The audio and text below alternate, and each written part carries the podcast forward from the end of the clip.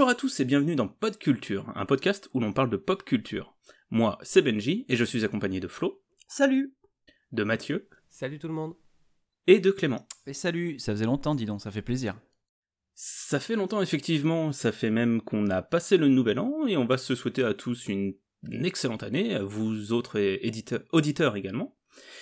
Et même si on a passé euh, la date officielle, euh, on dit qu'on fait ça. Voilà, on fait ça, ça me semble bien. Oui. D'ailleurs, aujourd'hui, pour cette nouvelle année, on a décidé de parler de personnages dans les œuvres de fiction. Qu'est-ce qui définit un antagoniste d'un protagoniste? Euh, Quelles sont les nuances? Ou alors, comment s'exprime la dualité entre les deux? Mais avant tout, pour vous, qu'est-ce qu'un protagoniste et un antagoniste? En effet, je pense que c'est important qu'on en parle un peu. Euh, en fait, pour moi, le protagoniste, c'est le personnage principal de l'œuvre, certes, mais c'est surtout euh, le personnage à partir duquel euh, on voit l'histoire. C'est-à-dire le, le, point de vue qu'on adopte, c'est celui du protagoniste. Parce qu'effectivement, il peut y avoir beaucoup de personnages dans une œuvre et qui sont tous relativement importants. Mais le protagoniste, c'est surtout le personnage central, en fait peut-être pas le plus important, peut-être pas le plus intéressant, mais en tout cas celui qui est central. Qui, qui, est censé faire évoluer euh, l'œuvre. C'est ça en fait, celui dont les actions vont faire avancer l'intrigue par exemple. Celui qui a l'objectif principal de l'œuvre, celui qui, par exemple, je sais pas, on prend Hunter Hunter au, au pif, Gon veut retrouver son père, voilà. Ça en fait le protagoniste, ça en fait le principal euh, sens de l'histoire, même si après ça part dans tous les sens, il y a toujours ce fil rouge là, quoi. C'est ouais, c'est celui qu'on suit finalement, qui, qui, qui permet à l'histoire d'avancer et qui, euh, qui fait sens à l'histoire. C'est ça. Et à l'inverse, l'antagoniste, c'est celui qui va empêcher le protagoniste de réaliser son objectif. Quoi. Ouais.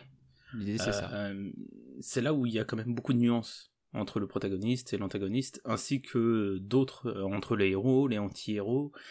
Euh, les héros maléfiques, etc., etc. Je pense que beaucoup de gens confondent protagoniste avec héros. Parce qu'un protagoniste, c'est euh, le personnage principal indépendamment euh, de son orientation morale. Après, je pense que aussi beaucoup de gens, en fait, euh, quand ils disent le héros d'une œuvre, ils pensent à protagoniste. Ils pensent pas à héros dans le sens positif ou négatif. C'est, il faut faire cette nuance-là aussi. Ouais, c'est ça, parce que techniquement, le, héros, en fait, c'est un, concept qui remonte, on va dire, jusqu'à la Grèce antique. Hein, c'est le héros, euh, techniquement, c'est un peu le demi-dieu, quoi. Donc c'est celui qui va être pétri de, valeurs euh, positives, de courage, de force, de machin, de tout ce genre de choses-là, euh, de puissance en fait. Et le héros, par définition, enfin dans les histoires antiques, on lui attribue surtout beaucoup d'actes dits donc héroïques et de lutte contre les calamités, les bêtes divines, les trucs comme ça. Donc en fait, on a associé petit à petit cette idée-là de héros à celui de protagoniste, à celle de protagoniste. Alors que un protagoniste, il peut aussi être mauvais, il peut aussi être euh, même carrément maléfique.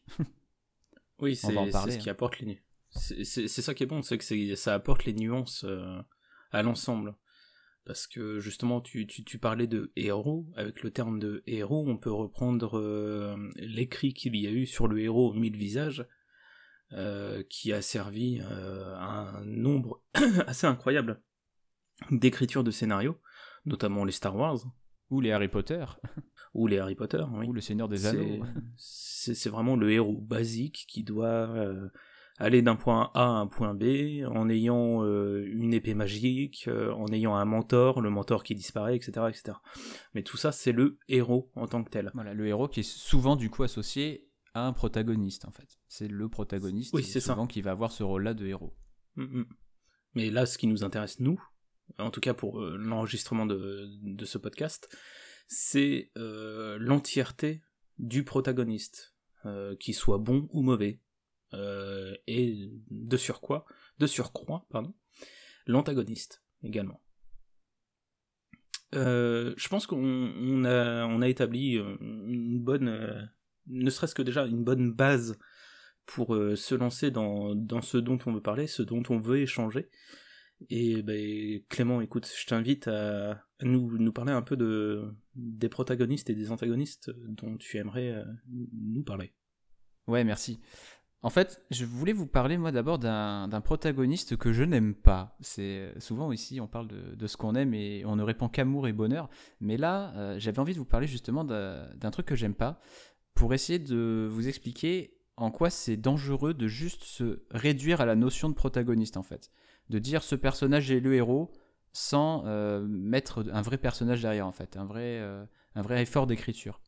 Et pour ça, j'ai envie de vous parler de, du personnage de Kirito, qui est donc le protagoniste de Sword Art Online, qui est euh, donc originellement une série de, romans, qui a été ensuite adaptée en animé avec le succès qu'on connaît.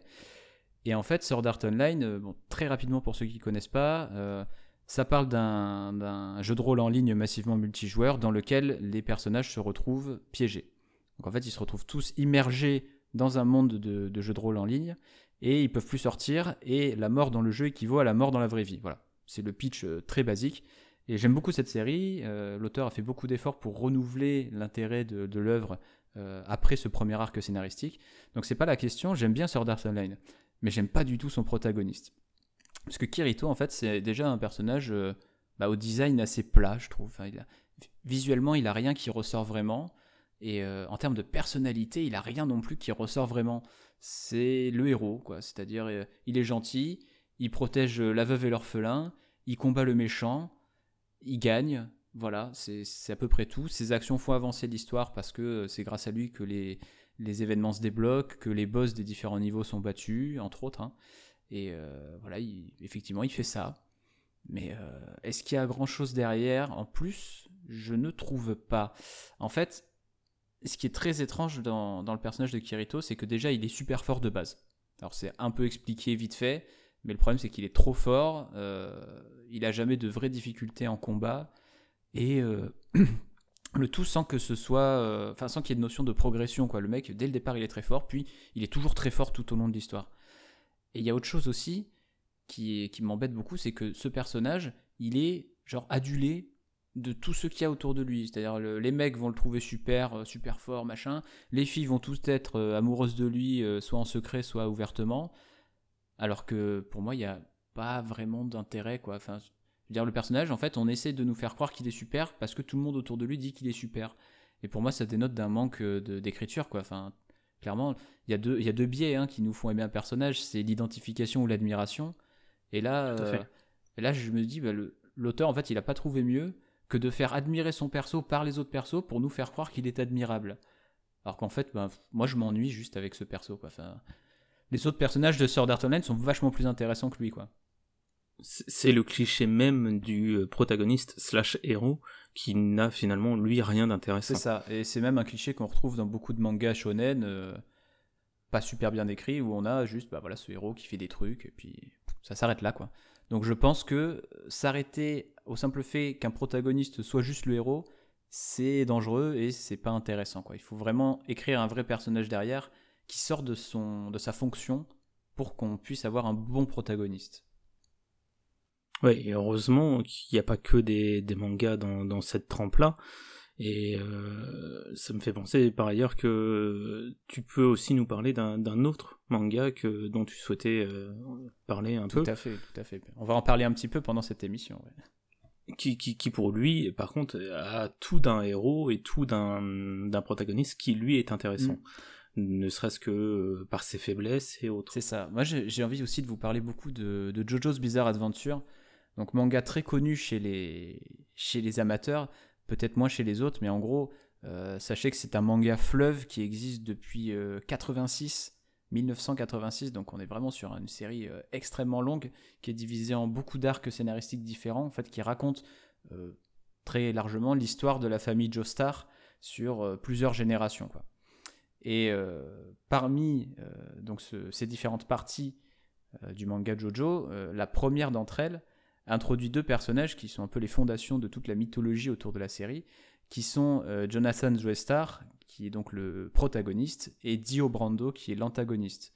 Et en fait, on va en reparler un petit peu plus tard dans, la dualité qui existe entre les deux, mais en gros, Jonathan Joestar, c'est un cliché de, héros euh, gentilhomme, dans le sens où il incarne vraiment le bien, mais dans toutes ses facettes. Et en fait, c'est tellement poussé et exagéré, parce que l'exagération, ça fait partie intégrante de Jojo.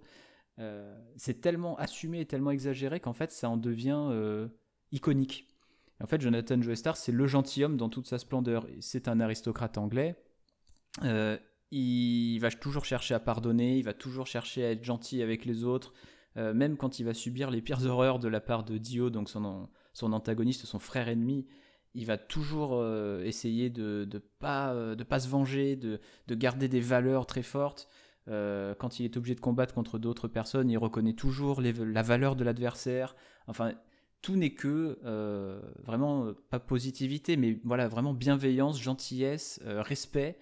Et vous allez voir plus tard que ça va être vraiment mis en parallèle avec Dio, qui est vraiment le mal par essence.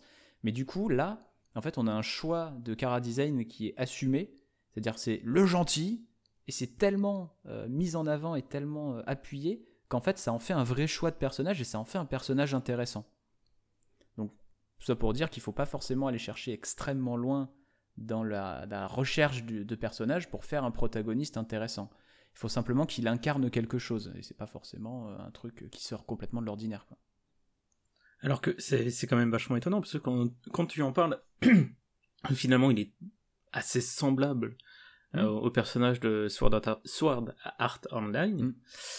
Euh, de par sa bienveillance, de par euh, son côté euh, merveilleux et autres, mais ce qui le différencie, je pense, et on y reviendra, mais c'est aussi ses faiblesses. Ouais, aussi. Et bah, en fait, c'est deux choses. C'est d'abord le fait que, en fait, Kirito est un héros par design, c'est-à-dire on a dit c'est lui le héros, alors que, alors que Jonathan Joestar, c'est le héros parce que lui, au fond de lui, c'est vraiment un héros en fait. C'est-à-dire sa personnalité, ses actes, sa, ses valeurs font qu'il va agir en héros, en fait.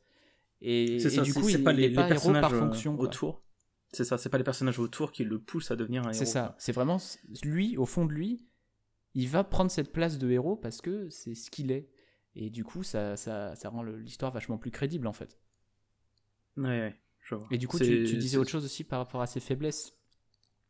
Parce que oui, oui, je, trouve que, Jonathan a, il a beaucoup de, sacrées faiblesses. Il a beaucoup de faiblesses, bah déjà parce qu'il est sans arrêt euh, attaqué par Dio et par les autres autour de lui, il va prendre des coups, il va devoir se remettre en question, il va devoir apprendre, il va devoir euh, voilà vraiment se relever, euh, subir vraiment des, blessures, quoi, la, la perte de, personnes qu'il aime, qu'il aime beaucoup. Donc voilà, c'est des, des, épreuves auxquelles le héros est soumise et ça va lui permettre d'évoluer. Donc tout ça, ça crée un personnage plus intéressant quoi, qu'un autre qui va juste avoir peu d'opposition et réussir à peu près tout ce qu'il entreprend, quoi. C'est ça, parce que oui, Jonathan va, va vraiment vivre beaucoup de, de défaites finalement. Ah oui, et de blessures. Ok, bon, euh, on a pu établir déjà ce que pouvait être un héros de shonen et comment on pouvait le, ressentir. Euh, maintenant, je suis vachement curieux de voir comment les, héros de jeux vidéo se, comportent et du coup, bah, Mathieu, je te lance sur le sujet. Oui, donc euh, bah, moi je vais parler de, bah, de l'un des jeux qui a marqué tout simplement cette décennie, puisque c'est The Last of Us développé par Naughty Dog. Et plus particulièrement, je voudrais parler de Joel, qui est un personnage vraiment important, qui, je ne dirais pas que c'est un héros, c'est le protagoniste de l'œuvre, mais ce n'est pas vraiment un héros, puisque ce que, j'apprécie en fait le plus dans ce personnage, et, dans les protagonistes en général, moi c'est ce que je recherche, c'est euh, des, personnages qui sont nuancés. Pour euh, rebondir un peu sur ce que disait Clément tout à l'heure, justement, quand on a euh, un basique archétype de, du héros qui fait ce qu'il doit faire, que tout le monde adule ce genre de choses, pour moi, c'est pas des personnages qui sont forcément intéressants. Et on a, plutôt tendance en fait à les oublier, voire comme Clément, à les détester, puisque justement, ils nous ennuient. Et c'est ce que j'apprécie avec Joël, puisque donc on, nous fait croire que c'est le, d'un côté le héros de l'œuvre, celui qui est, censé, euh, on va dire, sauver le monde à travers le personnage d'Ellie, qui est euh, la véritable héroïne en fait de, The Last of Us pour le coup. Mais euh, on nous fait comprendre tout au long du jeu que c'est loin d'être un héros tel qu'on l'entend, puisque dans son comportement et même dans les éléments de, son passé qu'on découvre au fur, fur et à mesure qu'on avance dans l'aventure, on se rend compte qu'il a quand même beaucoup de mauvais côtés et, et pour moi, c'est important euh, pour, un pour la construction d'un personnage, en fait. Pas, pas qu'il soit forcément mauvais, mais de montrer que voilà, ça fait partie de la nature humaine, personne n'est foncièrement bon ou foncièrement mauvais, il y a toujours de la nuance et pour moi c'est important de retranscrire ça pour faire des pour prétendre pouvoir faire des bons personnages. Ouais, c'est créer la nuance. Voilà. Ah surtout avec Joël, en fait, où la, la nuance, on ne sait jamais trop si elle vient de son passé douloureux, euh, qui, qui, nous est montré dès les premières minutes du jeu. C'est d'ailleurs une scène vraiment marquante, je trouve. Mmh, l'introduction, euh, et, en fait, euh, ouais, on ne sait pas si ça vient de là, si suite à ça, il s'est renfermé, il est devenu vraiment vraiment plus antipathique, ou s'il avait vraiment déjà des mauvais côtés et s'ils font partie de sa, personnalité et tout ça, Donc ça rend le truc vraiment intéressant, en effet. C'est ça. S'il était déjà foncièrement mauvais. Bah, foncièrement non, mais en tout cas qu'il avait ce côté, euh, ce côté pas très sympa par moment, quoi.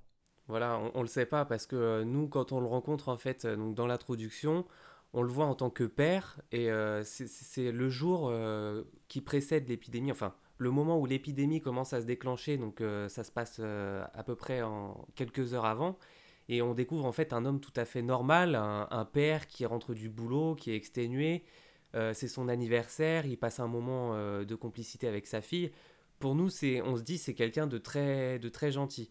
Mais en fait, dès l'introduction, dès que l'épidémie commence, on se rend compte que bah déjà, en fait, il a quand même des mauvais côtés, puisque par exemple, euh, quand. Euh, Avec la famille. Voilà. Quand, euh, même, même avant ça, quand il protège Sarah, par exemple, quand un claqueur entre dans la maison et que. Donc, il sait pas encore ce qui se passe exactement, puisque l'épidémie commence tout juste à commencer, il est comme tout le monde, il sait pas ce qui se passe. Et quand il voit un claqueur qui rentre chez lui, il, il, prend son arme et immédiatement pour protéger sa fille, il tire. C'est-à-dire qu'il n'y a même pas de sommation comme on voit, par exemple, pour comparer avec Resident Evil au début, quand on croise le premier zombie, avec euh, Jill qui dit euh, euh, plus un geste. Voilà, reculer, arrêter d'avancer, ce genre de choses avant de tirer. Que lui, Joël, il se pose pas de questions. Il voit le, le claqueur arriver sur lui, tac, il tire. Donc on peut se dire quand même qu'il a quand même un côté assez sanguin avant l'épidémie. Et, on... et c'est peut-être ça aussi qui fait que quand dans un monde aussi, aussi difficile qu'un monde post-apocalyptique, ça a peut-être accentué ses côtés. Mais on ne sait pas. Et c'est ça que j'aime en fait euh, dans la construction de ce personnage. On ne sait pas vraiment euh, qui il est, comment il est, et on découvre euh, tout au long de l'aventure des nouveaux côtés, des, des, bons, des mauvais. Tout est dans la nuance en fait. il, se définit par ses actes, quoi, simplement. C'est ça, voilà. Encore y a une pas fois, on n'est pas, dans dire Joël, c'est ça. Voilà, c'est ça. Et c'est ce qui rend le, personnage très humain. Et c'est surtout ce qui le rend vachement intéressant, parce que finalement, quand tu y penses, mais jusqu'à la fin du jeu, il va y avoir cette, euh, nuance dans le personnage, malgré qu'on commence à le connaître et qu'on pourrait euh, presque savoir comment il peut réagir en fonction des, des actes qui, qui lui sont proposés devant lui, quoi. Euh, jusqu'à la fin, il, nous surprendra finalement, parce que c'est le tout de la nature humaine, c'est être libre de ses propres choix, mais, euh, mais ne pas aller forcément dans le bon côté des choses. Exactement, jusqu'à la dernière seconde, euh, en fait c'est typiquement, on, on, pourrait essayer de prévoir ses comportements, mais euh, c'est là qui fait, ce qui fait toute la nuance du personnage, c'est qu'en fait, il a un côté imprévisible. C'est-à-dire qu'à des moments, on va se dire, bah, il va forcément réagir comme ça. Et en fait, il va pas du tout réagir de la manière dont on l'attendait. Et euh, inversement, à un autre moment, on se dit, bon, bah, vu qu'il a réagi comme ça avant, cette fois-ci, il va réagir de cette manière. Et en fait, il prend le contre-pied et il réagit de la manière dont on l'attendait précédemment. Donc, en fait, c'est en fonction de chaque situation, de l'évolution vraiment de, de, de, de, du rapport qu'il a avec le monde qui l'entoure, avec les personnages qui l'entourent, que le, que le personnage et que même tout l'univers de The Last of Us se définissent en fait. Ouais, non, mais je pense que plus on a avancé euh, dans le temps, euh, je parle de, depuis la période vraiment où on écrit des histoires, plus on a apporté des nuances à des personnages. Oui, c'est ça. Bah, depuis que les, jeux se permettent euh, de laisser un, plus grand impact à la, à la narration plutôt qu'au gameplay. Bon, après, ça plaît ou ça plaît pas. Moi, personnellement, j'adore tout ce qui est narratif, donc c'est quelque chose qui me plaît énormément. Ben, ça permet de, donner plus de nuances à, au personnage et donc de faire, de, de faire du jeu vidéo, en fait, euh, de faire des jeux vidéo avec un format qui soit très proche d'une série ou d'un film, finalement. Ouais, c'est ça, c'est une histoire à part entière et. Enfin, limite on, se détache du média pour devenir quelque chose d'autre. Voilà. Alors qu'avant, bon, forcément, les moyens techniques obligent, aussi les jeux vidéo ne pouvaient pas forcément se permettre de développer les personnages parce que faire les cinématiques, tout ça, c'était pas forcément une chose facile. Donc c'est pour ça que les personnages euh, les plus emblématiques qu'on connaît euh, de, des premières générations de consoles, c'est des personnages euh, finalement qui n'étaient pas forcément développés parce que c'était pas non seulement c'était pas le but à l'époque des jeux vidéo et c'était pas non plus aussi une possibilité des développeurs de s'attarder sur ce genre de choses au cours du développement. Et puis on n'avait pas ce besoin, voilà. de toute façon. Alors qu'aujourd'hui, euh, de plus en plus de joueurs, euh, quoi qu'en disent certains éditeurs euh, avec les, le multi c'est l'avenir, de plus en plus de joueurs recherchent des histoires en fait. Ils veulent qu'on leur raconte des histoires, ils veulent être l'acteur de, un acteur de l'histoire à la manière d'un film ou d'une série, sauf que là c'est eux qui vivent l'histoire, c'est eux qui jouent et c'est très important.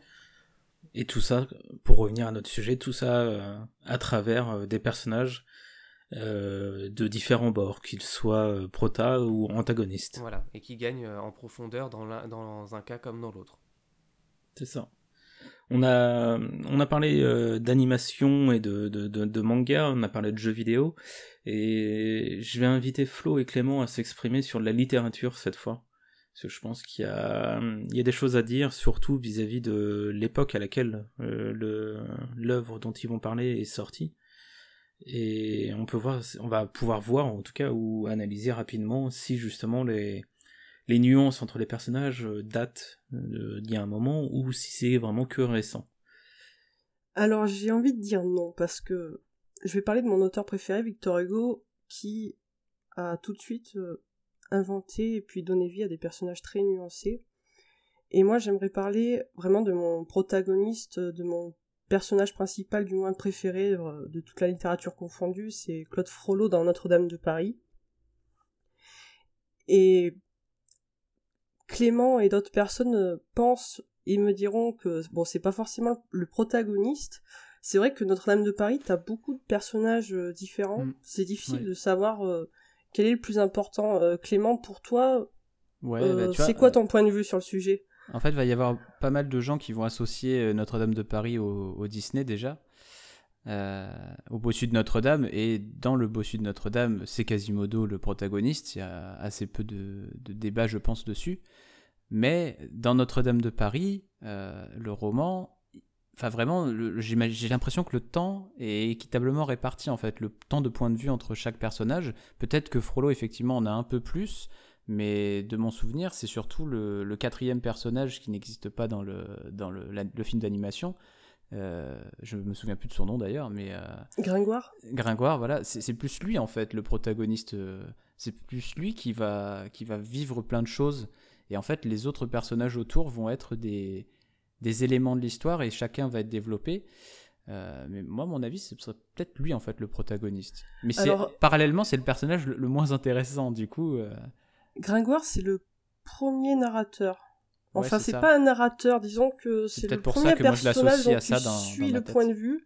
Et c'est vrai que Notre-Dame de Paris, c'est un, un, roman assez choral. Tu passes d'un personnage à un autre. Néanmoins, de mon point de vue, et pour avoir quand même bien étudié la question, je pense que Claude Frollo est le personnage qui revient le plus, euh, qui prend de plus en plus d'ampleur au fur et à mesure que l'histoire se déroule. Euh, pourquoi? Parce que c'est le peut-être pas le seul personnage, mais en tout cas c'est le personnage dont tu suis le plus le point de vue.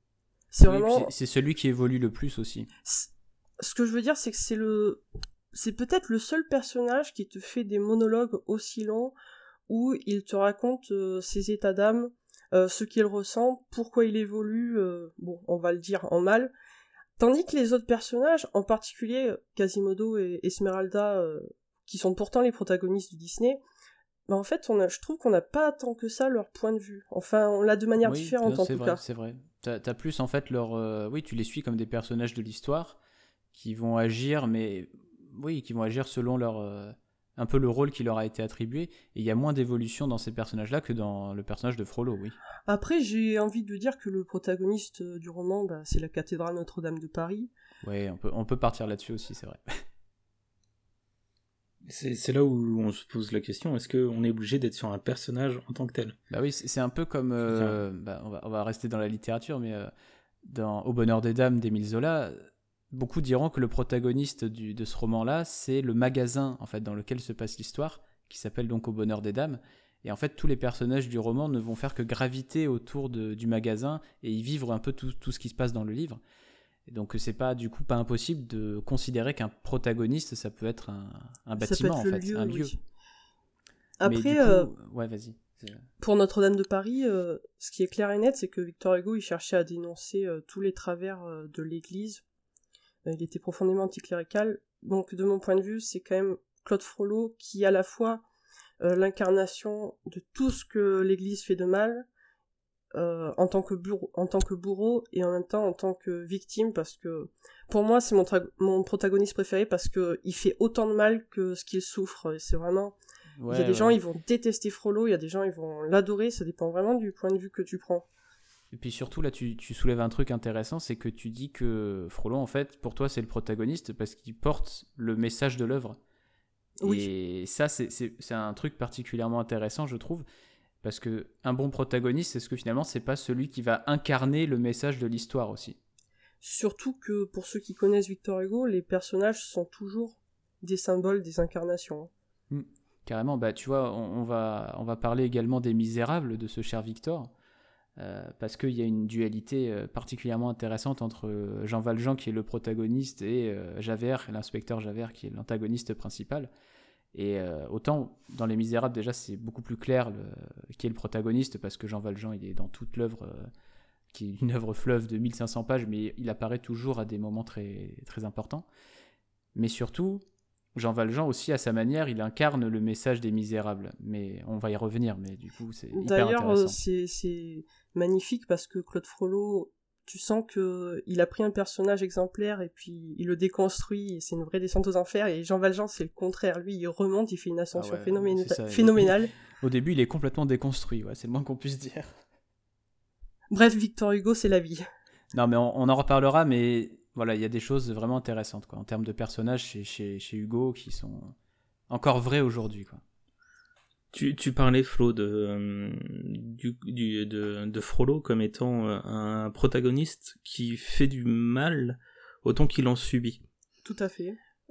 Euh, Est-ce qu'on peut pas partir sur l'une des premières, euh, même si en soi Joël était un peu comme ça, mais est-ce qu'on pourrait pas partir sur, sur une des premières nuances qu'on peut avoir d'un protagoniste, à savoir l'anti-héros? Mm-hmm. D'autant plus que moi je n'aime, c'est entièrement subjectif, mais moi je n'aime pas trop le, protagoniste exemplaire qui est le, héros par définition. Moi je suis tout le temps attiré par le, anti-héros, voire le protagoniste un petit peu malfaisant. Et après c'est vrai qu'il y a différentes manières de présenter le anti-héros. C'est vrai que souvent, pour que ce soit un protagoniste, il faut qu'il ait des circonstances atténuantes ou du moins des, des raisons qui expliquent qu'il agisse ainsi. C'est ça. Ou alors le fait qu'il soit rattrapé en fait par le l'immoralité de ses actes pour prouver qu'il y a quand même une morale dans l'histoire. Parce que ça reste à vérifier, mais je suis pas sûr qu'il y ait beaucoup d'œuvres, tout support confondu, où le protagoniste c'est juste euh, quelqu'un de pourri, mais euh, sans hmm. sans rien qui puisse te permettre de t'identifier à lui en fait. En fait, souvent, soit, soit tu pars d'un protagoniste pourri, on va dire, pour, euh, pour reprendre le terme, et en fait il va évoluer vers quelque chose de plus humain ce qui va aider euh, quand même le public à s'attacher à lui, soit il va vraiment être pourri, et auquel cas il va être puni pour ça. C'est ça. Donc bah, ça me fait penser justement au, boulevard de la mort. Ah. Pour le, ça ressort d'un protagoniste. Je te remercie de trouver un exemple parce que j'en cherchais je me dis, est-ce qu'on peut suivre, on peut aimer suivre une œuvre où le protagoniste est vraiment euh, entièrement euh, négatif? Bah, On peut parler de ah, Boulevard de la Mort, et, moi j'en ai, même deux autres en tête là, donc on pourra pouvoir enchaîner. mais bah, tu enchaîneras juste après. mais euh, non, non, c'est vrai que le Boulevard de la Mort, il est vachement intéressant pour, ce, pour ça, parce que Mike, qui est un ancien cascadeur de, de films d'action, euh, il s'avère être le protagoniste de l'histoire, mais malgré tout, dans tout ce qui fait de bien dans l'histoire, euh, bah on peut, en fait, on peut pas euh, trouver quelque chose de bien. Bah, il, fait, fait, rien de, vraiment moral ou qu'il associerait à, à quelque chose d'héroïque. Hein, c'est ça, c'est ça. Le, seul kiff que lui a et qu'il partage pleinement avec le spectateur, puisque à deux reprises, on a un cassage de quatrième mur qui est ultra violent, mais qui est magnifique, où le, personnage s'en vient à regarder la caméra, donc qui finalement regarde, qui nous regarde nous, pour euh, partager son petit kiff, quoi, parce qu'il a un sourire à ce moment-là, où en fait il en vient, à lui, euh, tout le long de l'histoire, à vouloir tuer des jeunes femmes, parce que c'est son kiff. Mais pour autant, euh, c'est lui le protagoniste de l'histoire. Parce que si on suit la définition même que, que tu donnais au tout début de ce podcast, Clément, tu disais que l'antagoniste, lui, vient mettre des bâtons dans les roues de ce que veut accomplir le protagoniste. Et justement, dans le film Le Boulevard de la Mort, euh, le, ce sont un deuxième groupe de filles qui viendra vous euh, mettre des bâtons dans les roues. Et c'est très drôle parce que, étant donné que c'est avec des voitures, qu'est-ce qu'on se marre euh, oui. Ils viendront, ils viendront mettre donc des, des, bâtons dans les roues pour Mike en l'empêchant de, de, continuer à sévir. Mm. Ouais, ouais, et donc, euh, est-ce que fait Tarantino dans ce film-là? Je sais pas si on a rappelé que c'était un film de Quentin Tarantino. Oui, tu, tu l'as dit tout à l'heure. Ah, et donc, euh, ouais, et ce qu'il fait là, c'est vraiment retourner le, retourner le prisme. C'est-à-dire, euh, le protagoniste, bah, il est mauvais, et l'antagoniste, il est gentil. Ce qui est, il est gentil parce que... Parce que c'est ce groupe de filles qui, finalement, va incarner la justice et faire, faire tomber sur Mike le, marteau, vraiment, de, de la punition divine, quoi. C'est ça. Et le, c'est magnifiquement dit parce qu'au vu de la scène finale, il n'y a pas bah mieux. oui, il y a une espèce d'exutoire incroyable dans cette scène. C'est ça. Un côté marteau, justement, c'est excellent. Mais euh, voilà, c'est là où je trouve que la nuance est vachement intéressante. Vous me faites penser à un film. Tarantino, il est acteur dedans, mais je sais pas s'il avait une autre casquette dans Une nuit en enfer.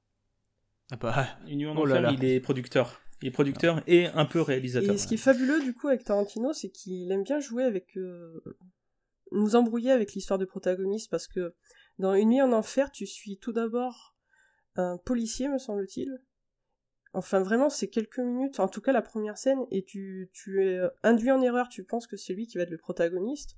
Et en fait, il meurt très rapidement, et puis tu te rends compte que tu vas suivre les deux frères qui sont des malfrats et euh, je pense qu'il joue avec ça dans pas mal de ses films, mais euh, bon, c'est vrai qu'il y en a certains que j'ai pas vu depuis longtemps. Non, mais Union en Enfer a été donc euh, du coup réalisé par Robert Rodriguez, qui est un ultra pote de Tarantino, ça ne peut pas faire mieux. et Tarantino justement a réalisé quelques scènes dans Union en Enfer pour pour aider son pote et pour parce que voilà, c'est c'est le genre de kiff qu'il a quoi. Mais c'est vrai que euh, le... Est-ce qu'une histoire doit être introduite par son protagoniste ou justement on peut euh, avoir une vision d'un autre personnage avant d'attaquer sur le protagoniste? C'est toute une autre euh, question. Tu vas, tu vas voir que c'est possible parce que je vais faire plaisir à Flo en disant ça, mais c'est assez précisément ce que fait Kingdom Hearts 2 en fait. C'est vrai, c'est vrai. C'est très précisément ce que fait donc le deuxième épisode de la série Kingdom Hearts où en fait le protagoniste de cette série, c'est Sora, on le connaît, mais Kingdom Hearts 2 va s'ouvrir sur en fait une longue, euh, une longue session de jeu avec Roxas, qui est un autre personnage. Et en fait, Roxas va faire sa vie dans son coin, dans la cité du crépuscule où il habite, et on va retrouver Sora que bien plus tard à la faveur de certains événements. Mais euh, très clairement, le jeu est introduit sur un personnage qui n'est pas le protagoniste. Et, ça donne un effet merci, merci d'avoir parlé de Roxas. Euh, particulièrement parce intéressant. Que, Parce que non seulement il ouvre le jeu à la place de Sora et t'as vraiment une très longue introduction avec lui, mais en plus après quand tu récupères Sora, bah tu, tu fais le jeu normalement, voilà. Et euh, quand tu revois Roxas, euh, bah en fait bah, c'est pas l'antagoniste mais presque. C'est vraiment l'un des. sens euh, d'introduire Roxas là où il est introduit. C'est l'un des duels qui a le plus marqué les joueurs dans la saga, tout simplement. Et c'est aussi ce que fait The Last of Us, au passage. C'est vrai? Puisque l'introduction. Euh, alors, on va prévenir tout de suite, du coup, il y aura des spoilers. Donc, euh, si vous n'avez pas fait On en a déjà fait pas mal, je crois. ouais, c'est clair. Ouais, mais euh, je viens de me rendre compte qu'on a oublié de prévenir. Donc, du coup, voilà, si vous avez été spoilé jusque-là. Bah, désolé. Au moins, on a prévenu. mais du coup, oui, il y aura des spoilers. Et donc c'est effectivement ce que fait The Last of Us aussi, puisque en fait le jeu quand le jeu s'ouvre pendant l'introduction, donc Ellie n'est pas là puisque elle n'est pas née en fait au moment où se déroule l'introduction. Et Joël n'est pas présent non plus. On le voit dans la cinématique, mais ensuite, quand on prend véritablement le jeu en main, on contrôle Sarah, sa fille, qui va mourir à la fin de l'introduction. Et donc, euh, qui est un personnage qu'on ne reverra pas du tout du, jeu. Et c'est particulièrement violent, je trouve, dans le jeu vidéo où on te met dans la peau du personnage. C'est ça, et c'est ce, qui ce qui fait que l'introduction a marqué énormément de joueurs, puisque tout le monde s'attendait en fait à contrôler, euh, bah, à jouer avec, euh, avec Sarah en fait, et puis euh, elle meurt vraiment quelques minutes après dans les bras de Joël et on se retrouve ensuite propulsé 20 euh, ans plus tard dans le futur avec juste Joël et dans un monde ravagé quoi. Et, pour l'anecdote, cette ouverture à la base elle n'était pas prévue comme ça. On ne devait pas contrôler Sarah, mais Naughty Dog a, pensé que ça serait d'autant plus fort pour introduire l'histoire de The Last of Us. Et c'est vrai que bah, ça a marqué beaucoup de joueurs parce que du coup, en fait, le, le personnage avec lequel on entre dans l'univers du jeu, c'est absolument pas le protagoniste du jeu. Ouais. Bah, finalement, c'est un peu aussi ce qui se passe au cours du jeu quand euh, Joël est mal en point, on va dire. Mm. Et finalement, on en vient à contrôler Ellie. Ellie, voilà. Donc, est-ce que. Euh, alors, on a la preuve que non dans, dans, la suite de cette aventure, mais est-ce que euh, là, le, ce que Naughty Dog a voulu faire ressentir, en plus de l'attachement envers le personnage que l'on contrôle, c'est la, passation de, de, flambeaux entre les personnages les uns après les autres, après qu'ils soient morts. C'est ça, enfin, précisons quand même que quand on contrôle Ellie, Joël n'est pas mort, il est juste euh, très mal en point.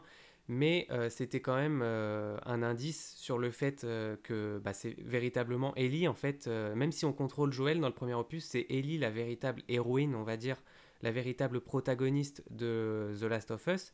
Et c'est d'ailleurs pour ça, en fait, que dans The Last of Us partie 2 qui sortira donc en mai prochain, c'est Ellie qui devient contrôlable. On contrôle plus Joël et Joël sera absent une partie de l'aventure. En fait, depuis le début, euh, Naughty Dog avait euh, en quelque sorte prévu que ce soit Ellie le personnage le plus important. Et tout ça va prendre encore plus d'ampleur dans, dans la deuxième partie du coup. Je, ne vais pas développer parce que je pense pas que vous l'ayez tous fait, mais tout ça, ça me fait penser à la fin de The Walking Dead euh, saison 4 dans les jeux Telltale. Hein. Exactement, aussi. Il y a, tout le monde pense, tous ceux qui l'ont fait pensent à cette petite passation euh, qui, qui, donne bah, des frissons. Après, euh, vu qu'on a dit qu'on pouvait spoiler, je pense que tu peux. Euh, ouais, ouais, j'ai fait que les deux premières parties, mais je pense pas. Je pense pas. La dernière est excellente. Ouais, donc du coup l'exemple est parfait parce que tu incarnes Clémentine qui veille sur Eiji tout au long de l'aventure. Et bon, forcément tu penses au schéma Lee et Clémentine qui se répètent, hein, sauf qu'elle est passée euh, un petit peu dans le rôle de la mère, ou de la grande sœur du moins, et puis vers la fin, Clémentine est gravement blessée, et paf, on te met dans la peau de Eiji, et puis là tu, bah, tu pleures, en fait tu dis, bon ben voilà, euh, voilà ce qui arrive à Clémentine. Et euh, le gameplay est totalement au service ben, de l'importance du protagoniste ou non en fait. Non, mais c'est là où on voit les constructeurs, enfin les, les, développeurs, pardon, de jeux où on les voit justement vouloir jouer avec nos, nos ressentis et nos émotions vis-à-vis d'un protagoniste qui lui est très bien écrit, euh, à contrario de SAO, pour revenir dessus, mais euh, où justement à partir du moment où tu écris très très bien ton protagoniste, qu'il fasse des actes mauvais ou non, on arrive à avoir un attachement assez profond euh, avec ce personnage.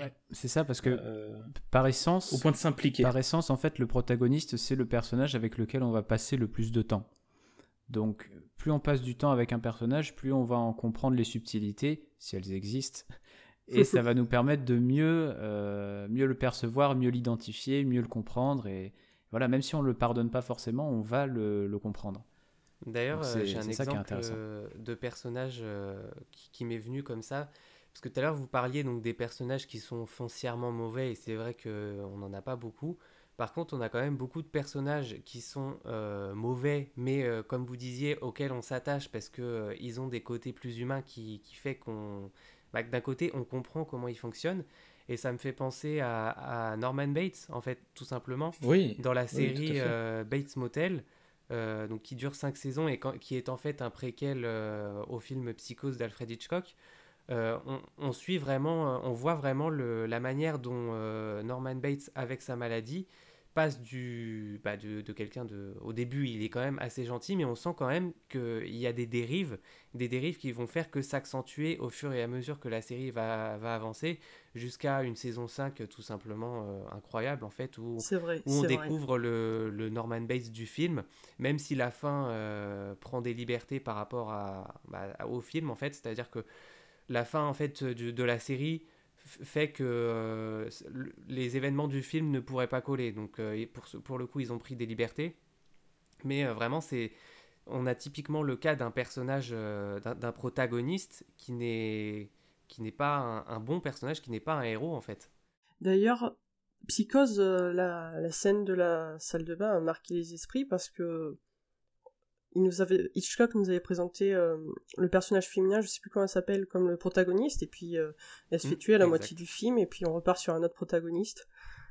Exact. C'est ça. C'est vrai. Et justement, c'est ça, ça, tombe bien que tu parles de, ce personnage-là, Mathieu, parce que euh, quand on nous présente des protagonistes qui sont foncièrement mauvais, ou en tout cas qui ont une base maléfique en eux, on leur trouve toujours une excuse Là, c'est la maladie qu'il a, par exemple.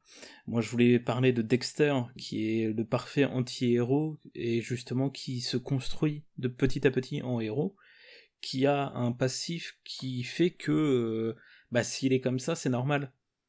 On, précise donc, euh, Dexter de la série Dexter, hein. pas, du laboratoire de Dexter. Hein. pas du laboratoire. non, non, non. Donc Dexter, qui est un finalement un tueur en série, mais qui alors déjà, où on apporte une nuance parce qu'il tue euh, essentiellement des tueurs en série, donc des gens qui ont fait des, mauvaises choses. Et derrière ça, euh, la, série va nous apprendre pourquoi il est devenu euh, tueur, pourquoi il a ces, pulsions de vouloir tuer. Et c'est là où toute la nuance se crée, je pense, entre un protagoniste et un antagoniste, c'est que euh, le protagoniste, lui, a une excuse, entre guillemets. De... C'est sujet à débat parce que le protagoniste, il a besoin d'une excuse, entre guillemets, comme tu dis, pour qu'on puisse continuer à le suivre. Et il y a des gens qui ne le comprennent pas, qui ne le conçoivent pas ça, qui se disent Ah, en fait, on essaie de nous présenter comme un modèle. Si bien que Netflix, sur Twitter, euh, lorsque You saison 2 est sorti, euh, a dû faire un tweet qui rappelait que, certes, euh, je sais plus comment il s'appelle, est le protagoniste de Joe. You, Joe est le protagoniste de You, mais ça en, ça en fait pas un personnage euh, moral ou qu'il faut prendre en exemple. Ça reste vraiment quelqu'un d'imbuvable. Voilà. ouais, c'est ça. Mais, mais c'est justement ça qui est vachement intéressant. Et c'est là où j'ai trouvé ça vraiment, mais pas terrible pour You. C'est parce que justement, ils ont voulu apporter une excuse au fait que Joe est comme ça. Parce que dans son enfance, il a été maltraité, machin, etc.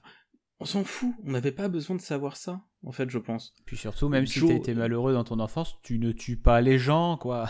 C'est ça. Tu les enfermes pas dans des cages. Mais ça, après, de toute façon, c'est un peu le cliché. Euh, c'est-à-dire que les personnages, quand ils sont mauvais, tu découvres toujours que dans leur enfance, ils ont eu, euh, ils ont eu des problèmes, ils ont eu une enfance pourrie. Oui, puis c'est à la mode, euh. il faut le dire. On a une époque où on a du mal à avoir des méchants assumés. Je prends l'exemple de, la nouvelle maléfique, etc. C'est, je pense, le problème. A contrario de La Casa des Papels, qui nous présente un personnage qui est Berlin. Oui, qui, oh oui. certes, a une maladie, mais c'est pas pour ça qu'il est mauvais. Ah oui, oui. il a une maladie, il sait qu'il va mourir, mais pour autant, il est foncièrement, enfin voilà, bah, il, est, mauvais. Berlin, il... il, est, il est ni bon ni mauvais, c'est qu'il a un objectif. Et cet objectif-là, c'est le plan, et le plan, il passe au-dessus de tout. Ce qui fait que le, personnage, il se, il se détache vraiment de toute notion de bien ou de mal. Il est là pour le plan. Et c'est tout. Et tout, par tous les moyens, il va euh, favoriser l'exécution et la réussite du plan. C'est ça, mais après, quand on voit s'il peut faire du zèle, par exemple avec l'otage qui, qui prend sous son aile, entre guillemets. Oui, c'est gentiment dit. Euh, c'est très gentiment dit. Hein. Il la prend pas que sous l'aile, ouais. l'aile ou la cuisse Voilà. eh bien, là-dessus, on n'a pas forcément de, de justification. On sait qu'il a, il a un côté euh, pervers, pervers très assumé. Euh, et surtout que bah, pour lui, la femme, c'est une moins que rien. Et qu'elle est bonne à écarter les cuisses. Et je, tout, suis pas totalement d'accord parce que si tu regardes bien, tu peux te demander s'il croit pas dur comme fer qu'elle est amoureuse de lui. Parce que Bernard, c'est quand même un personnage euh, assez imbu de lui-même, qui a la folie des grandeurs, qui se fait des films. Il s'est marié, il s'est marié cinq fois. Je pense qu'à chaque fois, il pense que la, la, la, dame est, folle de lui, en fait. Il, il est très dur à cerner. Hein. J'ai fait plusieurs euh, visionnages et puis tu euh, t'as plusieurs interprétations. Extrêmement complexe, hein, Berlin. Et puis de toute manière, moi j'ai la première clé de lecture du personnage. Et puis c'est bon, j'en parle parce que de toute façon je voulais en parler. Euh, c'est lors de, je sais plus quel épisode. C'est vraiment au bout de quelques épisodes, il, il a une discussion avec le professeur qui est très affecté parce qu'il pense qu'il a tué une otage. Et il dit euh, ah ben moi par contre euh, du fait d'avoir tué quelqu'un je ne ressens rien. Ce serait tellement merveilleux d'arriver à ressentir quelque chose comme il a ressenti. Donc euh, c'est un psychopathe quoi, le mec qui ne ressent pas de compassion pour les autres. Donc la base est posée, puis ça, ça n'en demeure pas moins un des personnages principaux, un des, des personnages les plus importants de l'équipe. Hein. C'est ça, mais et c'est là où justement, enfin, je, je, me suis permis de rebondir sur Berne, J'aimerais bien rebondir sur Berlin aussi. Ça, je te laisse y aller à ta, à ta guise. Ce podcast est plus 18. Euh... Mais euh, tout ça pour dire que. Euh, enfin, on ne l'excuse pas euh, comme les personnages qu'on a pu citer précédemment il est comme ça parce qu'il est comme ça. Point barre. C'est, il y a, pas de nuance de, de gris entre guillemets. il est noir tu et blanc. d'autres nuances à la fin de la partie 2 et puis surtout dans la partie 3 en fait. C'est ça. Mais c'est pas des nuances qui excuseront ses actes. Oui, et puis oui, c'est très bien comme ça d'ailleurs. Oui, c'est ça. Berlin, Berlin est fascinant parce qu'il est complexe en fait. Parce qu'on le comprend pas, ou alors on n'arrive pas à saisir la, logique qu'il y a derrière ce qu'il fait. Et puis il a un côté imprévisible, un petit peu comme vous disiez ça, pour Joël. C'est ça, parce qu'on n'arrive jamais à le cerner. Et pour moi, le seul, le seul lien commun entre tout ce qu'il fait, c'est pour le plan. Sauf que, effectivement, comme tu le disais, bah, il fait des trucs, tu te dis, mais pourquoi il fait ça? Parce que ça n'a rien à voir avec le plan. Puis il veut s'amuser aussi, il y a un côté très cartésien, notamment avec Il veut s'amuser, il se sait condamner, mais du coup, qu'est-ce qu'il fait? Mais du coup, il n'a pas de morale, mais du coup, quand même, il, il traite des personnages euh, comme le professeur, comme sa famille. Euh, qu'est-ce qu'il fait? Enfin, c'est très très complexe. Mais c'est là où il est vachement intéressant, c'est que euh, autant quand c'est une femme qui le qui lui tient tête, il viendra à la respecter à sa dose, mais il viendra à la respecter. Oui, Nairobi. Par exemple. El matriarcado. c'est voilà une, magnifique scène. Euh, mais il, est plus à même de respecter des personnages masculins que des personnages féminins. Oh, il est misogyne, ça c'est clair. Après, il y a beaucoup de provocations aussi. Tu sais jamais s'il pense vraiment ce qu'il dit, tu vois. Ça rajoute à la, complexité du personnage. À quel moment il joue un rôle, à quel moment il est lui-même. C'est mais par ailleurs, je, je, vais me permettre de passer du coq à l'âne. Mais euh, tu, quand on se demande s'il est lui-même ou pas, comme tu le dis, Clément, ça me fait penser au personnage de euh, Annie Wilkes dans euh, Misery, mm. donc euh, mm, qui, est un livre à la base de Stephen King, mais moi je vais surtout me baser sur le film de, de Bob Rainer. Katie Bates. Voilà, Katie Bates, qui est une actrice formidable, qui, joue formidablement bien. Elle est incroyable, elle est, incroyable. Et en fait, elle joue le rôle d'une fan de, de l'écrivain Paul Sheldon, qui, euh, qui a écrit euh, des romans à succès qui portent le nom Misery, justement. Et euh, au début de, de cette histoire, Paul Sheldon a un accident, il est recueilli par, par comment dire, Annie, White, Annie Wax, pardon. Et de là s'ensuit l'histoire où justement on va commencer à avoir la nuance de ce personnage qui est Annie, en voyant à quel point elle est finalement mauvaise et pourquoi elle, part dans le l'antagoniste le plus total euh, pour cette histoire parce que elle va empêcher totalement euh, Paul Sheldon à s'échapper et elle va le retenir captif au point de, de le ça fait torturer. très mal. Euh, ça fait très très mal. Elle défonce les pieds au, marteau, c'est ça? C'est ça, oui. À la masse. À la masse. Entre autres, oui. En plus de la violence je, psychologique. J'ai des souvenirs assez vagues du film, mais ce qui me semble qu'il y a des scènes où elle va être atroce avec lui, elle va le torturer, et au contraire, il y a des scènes où elle va être euh, ah assez douce. Il y, a une bipolarité euh, totale, mais en fait, tout, tout ce qu'elle fait, c'est pour le, c'est pour le garder avec lui. En fait, tout, tout, ce que fait Annie Wilkes, c'est euh, s'attacher à Paul Sheldon, soit en jouant le rôle de la mère protectrice ou en jouant le rôle de la, la folle qui va. Bah, en fait, c'est encore différent. Je pense que même à chaque fois qu'elle, à chaque fois même qu'elle torture Paul Sheldon ou qu'elle le blesse, elle doit lui dire que c'est pour son bien ou un truc comme ça. Et qu'elle l'aime. Donc c'est sûr. Ce qui fait ah totalement ah oui, penser d'ailleurs. J'avais oublié ce, que, détail. ce que disait Clément. Ah, Mathieu, pardon. Tu savais comme je t'aime, je crois, à lui dire. Mais c'est ça, parce qu'en en fait, à la base, elle est fan du travail de Paul Sheldon, c'est ça. C'est ça, oui. C'est ça, c'est un délire. Et en fait, pour elle, le, le fait de l'avoir trouvé en fait, c'est même pas peut-être pas elle qui l'a trouvé en fait. Peut-être que non, c'est un accident de voiture. Euh. Mais du coup, c'est ce ah, que disait Mathieu. c'est ce que disait Mathieu, et je trouve que ça, ça, rejoint parfaitement euh, Bates Motel dans le côté bipolarité du personnage que l'on suit. Avec, euh, avec comment il s'appelle Norman. Oui, parce que Norman, le mal qu'il fait, c'est d'une certaine manière, il le fait pas volontairement, il le fait euh, seulement quand il est... Alors que bah, Annie, c'est pareil. Elle est, elle est aussi bien gentille par moment, mais encore une fois, c'est pour servir ses, propres intérêts. Mais euh, elle peut devenir mais le diable en personne euh, l'instant d'après, quoi. Après, c'est quand même bien de préciser quand même que Norman, lui, ne se rend pas compte lui-même de ce qu'il fait.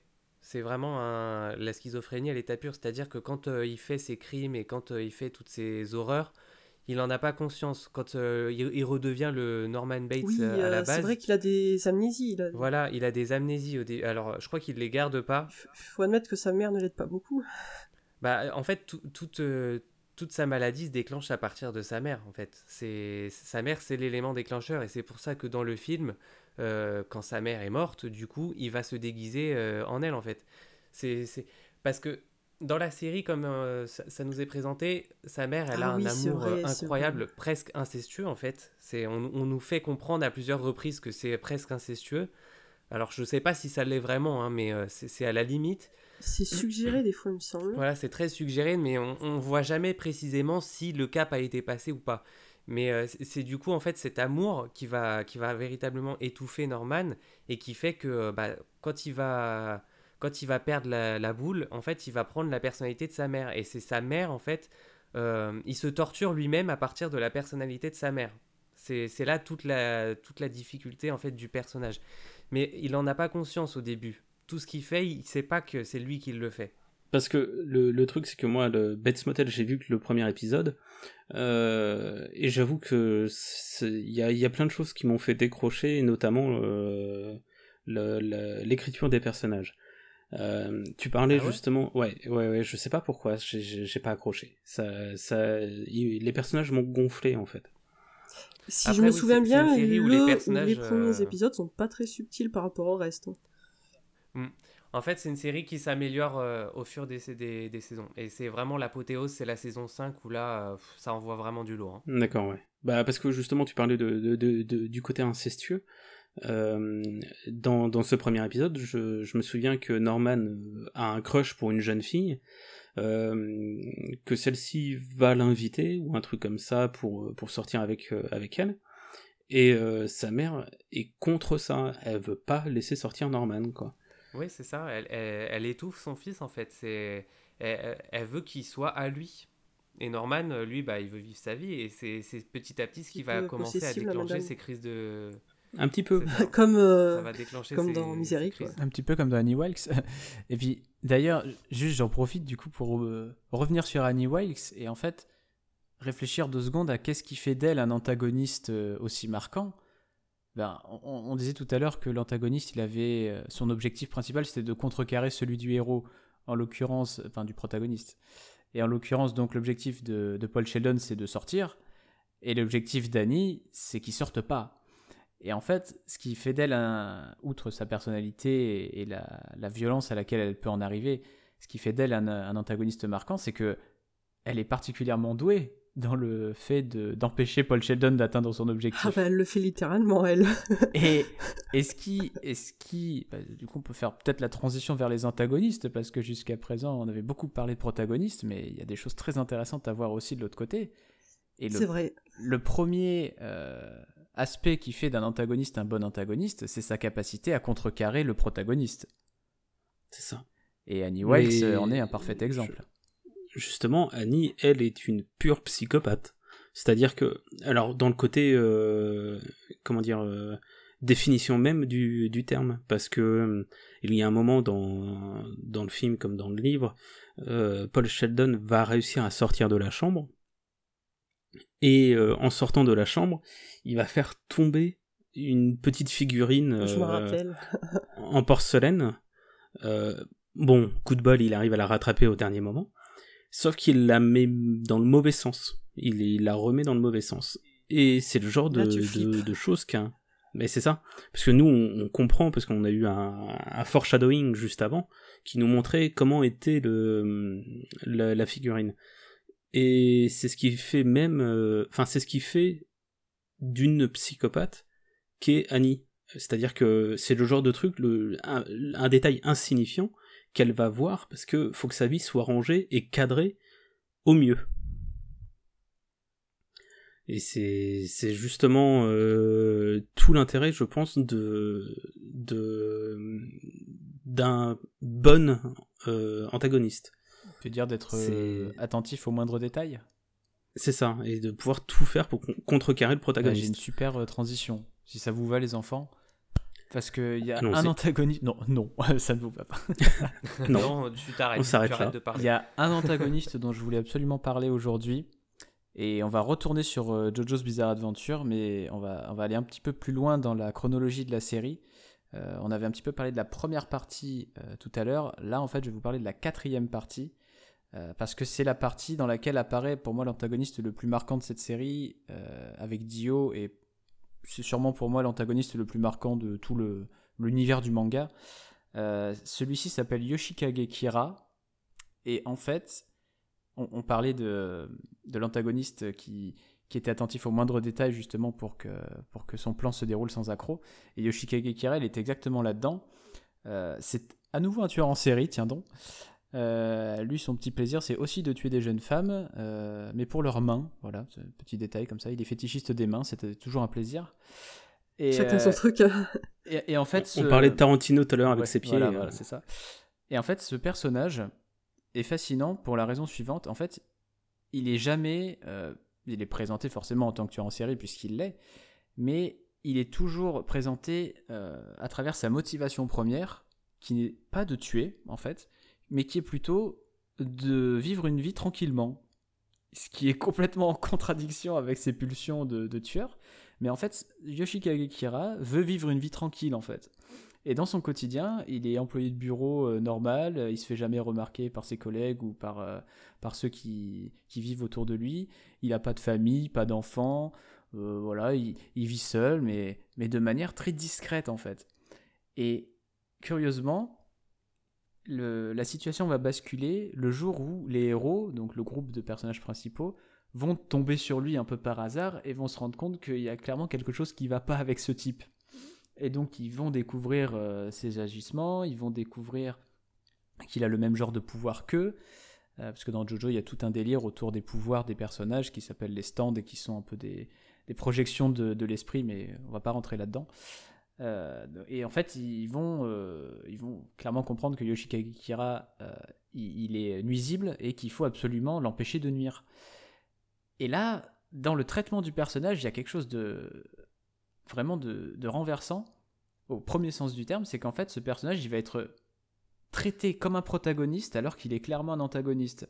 C'est-à-dire que c'est Yoshikage Kira qui va avoir un objectif, qui est donc d'échapper à ses poursuivants pour pouvoir mener sa vie tranquille telle qu'il le, tel qu'il le voudrait.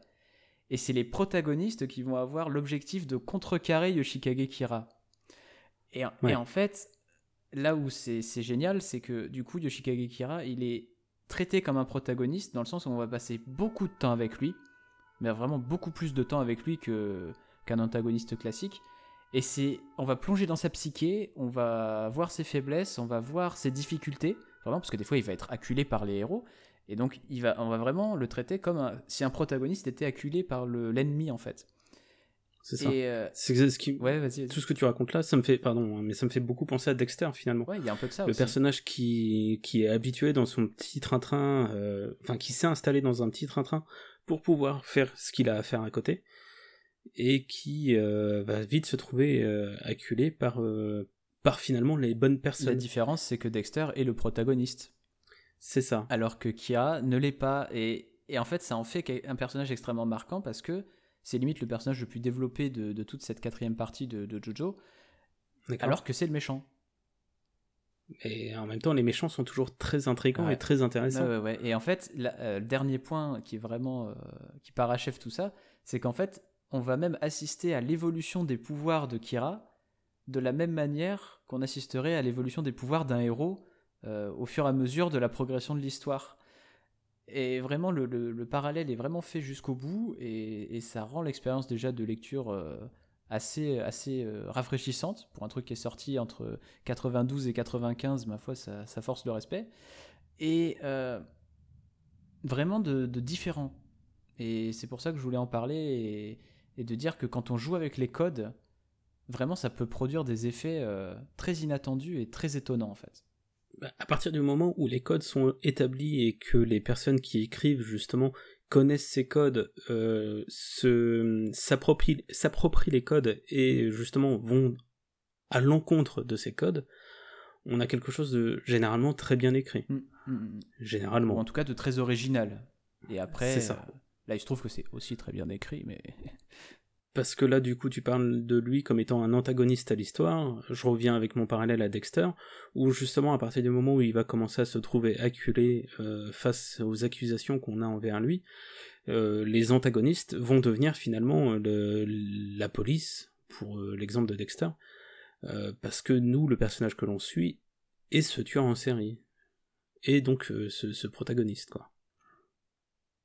Donc c'est vachement intéressant de voir justement euh, la façon dont on construit et dont on déifie ces, ces antagonistes slash protagonistes anti-héros. Mais parce qu'ils sont, ils sont fascinants en fait. Ils explorent une partie de la de l'âme humaine, de la psyché humaine que qu'on n'aimerait pas rencontrer dans la vraie vie clairement, mais qui du coup est très intéressante à explorer euh, sur un plan euh, théorique en fait, sur un plan fictionnel. C'est non mais c'est exactement ça.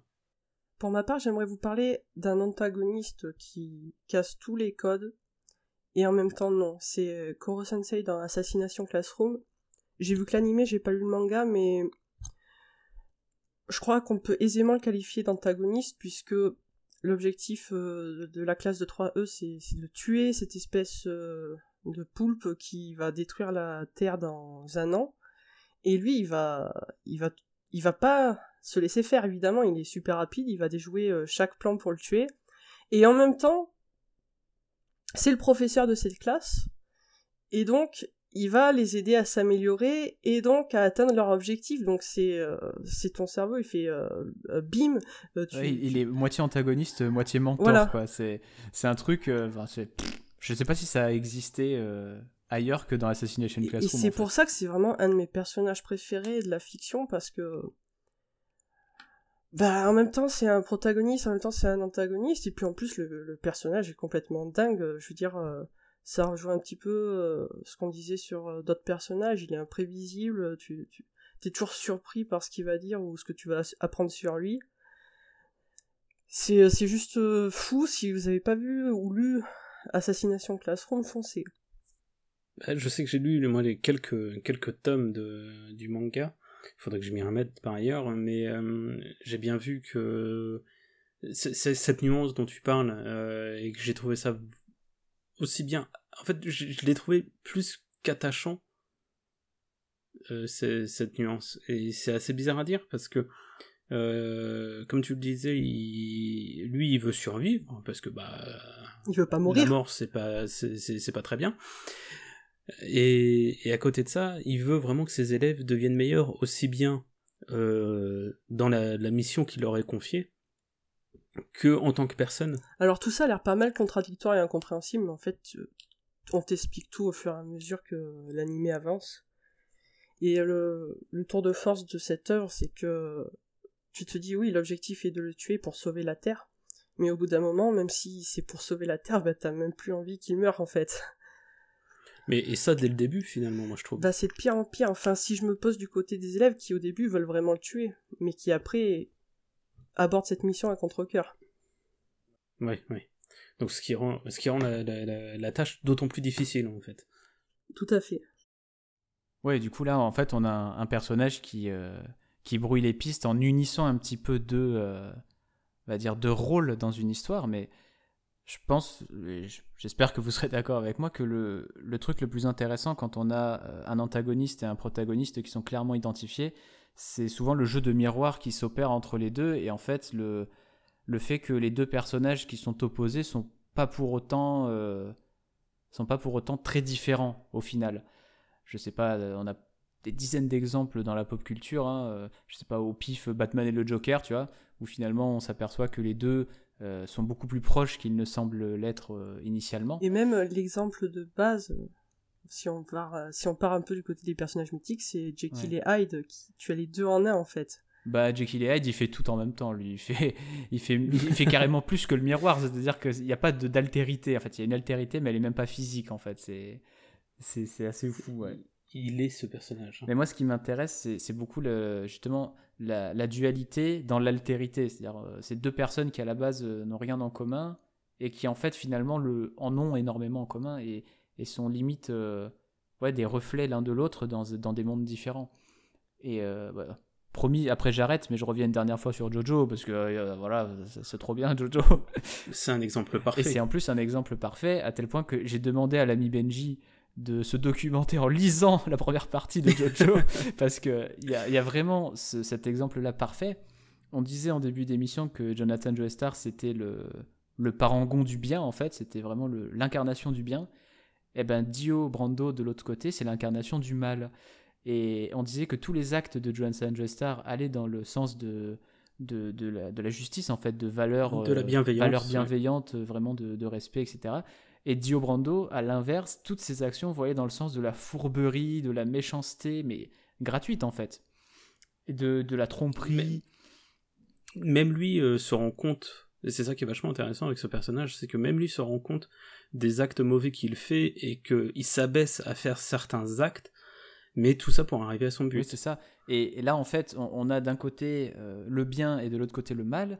Et là où ça prend tout son sens, c'est qu'en fait, ces deux, ces deux personnages sont élevés sous le même toit, sous le toit donc du Lord Joestar, qui est en fait fait que les deux, les deux jeunes gens sont élevés ensemble pendant des années. Et pendant des années, donc, il y a cette rivalité entre eux.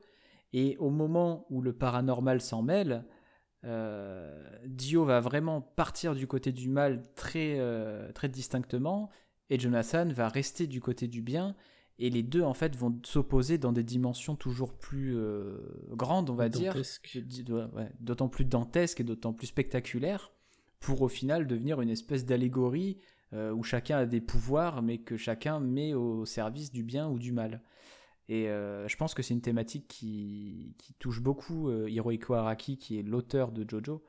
Et euh, en fait, je pense qu'il a beaucoup essayé d'explorer ces notions de qu'est-ce que le bien, qu'est-ce que le mal. Et dès le départ, en fait, dans Jojo, c'est cette dualité-là qui ouvre l'histoire et qui pose les bases. quoi. C'est vraiment la lutte du bien contre le mal. Et après, évidemment, comme on l'a dit avec Yoshikage Kira, on en explore beaucoup de subtilités. Mais il y a souvent cette fascination pour la figure du mal, en fait et par opposition donc de la figure du bien. Et, euh, quand celle-ci est bien écrite. Et quand en plus c'est bien écrit, quoi. Parce que là où le jeu de miroir s'achève dans la fin de cette première partie de Jojo, c'est que, en fait, chacun des deux personnages euh, respecte profondément l'autre, en fait. Et reconnaît profondément l'autre en disant Tu es mon autre, en fait. Les deux ne veulent limite pas se tuer, finalement. C'est ça. Ils ont, dans le dernier combat, en fait, c'est on sent qu'il y a quelque chose qui va se briser parce qu'il y a un équilibre entre les deux, il y a un lien entre les deux. Malgré le fait qu'ils soient profondément ennemis, il n'y a aucun doute à ce sujet, bah, il y a quelque chose qui lie les deux et qui, font qui fait que ils sont plus que juste deux personnes séparées. en incarnant des choses complètement opposées. Enfin, c'est c'est assez fou. C'est très rigolo. C'est très rigolo le, le, fait que tu utilises le terme euh, séparé mm. quand on voit comment pourrait se terminer euh, ce premier arc. Ah bah c'est d'autant plus que ça se termine comme ça, mais Mais justement, ce, côté euh, miroir, cette dualité, euh, moi ce que j'apprécie beaucoup là-dedans, c'est surtout le jeu du chat et de la souris. Ah oui. Euh, dans, dans le protagoniste et l'antagoniste, je pourrais parler, on pourrait revenir très rapidement sur la Casa des Papels entre le professeur et Raquel. Ah, Raquel, qui, qui est donc l'inspecteur de police, où justement il y a ce jeu où l'autre va venir euh, euh, taquiner l'un et, inversement. Et, les deux ont un but précis, c'est pour l'un euh, réussir à choper, donc pour Raquel réussir à arrêter le professeur et pour le professeur réussir à fuir justement la police. À gagner assez de temps en tout cas dans un premier temps, puis de, de fuir. puis de fuir par ailleurs. Euh, mais moi, c'est ce côté-là que je trouve vraiment exaltant euh, dans, dans la dualité entre euh, deux personnages qui tout opposent normalement. On pourrait penser notamment à Sherlock et Moriarty, mm. qui dans la nouvelle adaptation, en tout cas pour, la, pour la télévision, sous les traits de la série de Sherlock, on est vraiment dans, dans, dans ce côté où Sherlock est l'homme intelligent qui réussit à résoudre des énigmes, tandis que Moriarty, c'est celui qui est intelligent et qui réussit à mettre en place ces énigmes. Mm, carrément, ouais. En schématisant dans, totalement. Dans, la relation entre Sherlock et Moriarty, alors en tout cas dans la série euh, Sherlock, donc de, de Mark Gatiss et Steven Moffat, en fait, c'est la dualité là, elle est bon déjà elle est hyper claire quoi. Moriarty c'est le fil rouge de, de cette série. Euh, et, en fait, là où c'est hyper intéressant, c'est que donc tu as cette dualité qui est certaine. D'un côté le, justicier, entre guillemets, malgré lui, parce que Sherlock euh, n'a rien d'un vrai justicier. En fait, tout ce qui l'intéresse, lui, c'est la stimulation intellectuelle. Et euh, de l'autre côté, Moriarty, c'est un peu pareil. En fait, techniquement, il s'en fout du crime. Ce qu'il veut, ah c'est coincer Sherlock. C'est d'avoir quelqu'un. Et c'est d'avoir justement aussi bon que lui. Ça, deux cerveaux qui se répondent avec ce niveau d'intensité là euh, et, d'avoir ouais, cette relation du qui va réussir à coincer l'autre en fait. Il y a un défi permanent. C'est exactement ce qu'on a eu avec le professeur et Raquel. Mm. C'est exactement ce qu'on a avec euh, elle et Kira dans le manga Death Note. Ouais, complètement. C'est vraiment ces, ces, duels psychologiques qui, moi, m'animent énormément dans le côté vous dites me fait penser qu'il y a quand même toujours une relation un petit peu de codépendance entre ces deux, entre ces deux ah oui, personnages. C'est totalement ça, ouais. Déjà, ben, Sherlock et Moriarty, euh, ils meurent ensemble parce que, effectivement, est-ce que l'un aurait pu subsister sans l'autre Aurait pu avoir une raison de continuer euh, sans l'autre mm. euh, Pour Raquel et le professeur, eh ben, ils tombent amoureux l'un de l'autre. Donc vraiment, on est sur des relations très ambiguës en fait. Mm, c'est ça, ils sont extrêmement proches malgré leur opposition. Et c'est ce que tu disais, en fait, le, le, jeu de miroir est poussé à son paroxysme quand la différence entre les deux personnages disparaît, en fait. Et c'est ce, qui le, c'est ce qui rend le tout vraiment incroyable. Et ce qui n'arrive pas, euh, étrangement, entre Jean Valjean et Javert. Oui et non. Alors, on va, on va, pouvoir en parler un petit peu parce que, en fait, le plus intéressant dans cette relation donc de, de Jean Valjean et de l'inspecteur Javert dans Les Misérables, c'est que, en fait, Jean Valjean, au départ, est un criminel. Donc, le, le pitch, c'est que le roman commence alors qu'il vient de s'évader du bagne et donc qu'il est euh, criminel en cavale en quelque sorte. Alors qu'on précise quand même dès le départ que c'est un, crime un peu nul à chier. Hein. Euh, il a volé du pain quand même, Jean Valjean. Donc euh, il, se retrouve à, faire 15 ans de bagne pour 3 quignons de pain. Bon, mais ça, on, y reviendra. On y reviendra. Et donc Javert, qui débarque là-dessus, lui, en fait, au début, il incarne complètement la justice, en fait. Il dit Lui, c'est un criminel, je vais l'attraper. Et c'est un petit peu le jeu du chat et de la souris aussi, parce qu'il est là, on est complètement du coup, dans le jeu du chat et de la souris. Mais là où c'est étonnant, c'est que je retrouve pas trop ce jeu de miroir entre Jean Valjean et Javert parce que Jean Valjean, en fait, lui, il va, comme tu le disais plus tôt, euh, suivre une courbe ascensionnelle. C'est-à-dire qu'il va partir d'un homme euh, brutal, un peu bestial, donc qui vole. D'ailleurs, il, revole aussi au tout début de, l'œuvre. Euh, et du coup, il va, il va petit à petit gagner en moralité, gagner en sagesse aussi, pour finalement devenir un, homme grand et respectable en fait, un grand homme dans tous les sens du terme. Alors que Javert, en fait, il va rester bloqué sur son postulat initial. Il va rester bloqué sur le fait que Jean Valjean, c'est le crime, et moi je combats le crime. Et en fait, Javert, il va se retrouver tellement bloqué dans tout ça, il va d'abord refuser de voir l'évolution de Jean Valjean, puis à un moment donné, bah, cette évolution, elle va le percuter de plein fouet, avec une telle force, qu'en fait, il va, il va carrément pas y survivre, en fait. Tout à fait, il se suicide. Quand il découvre qu'en fait, toute sa vie, il a poursuivi Jean Valjean, alors qu'en fait, Jean Valjean, bah, c'était pas un si mauvais bougre. Et en fait, il, il, parvient absolument pas à se remettre en question, et il va en mourir littéralement, quoi.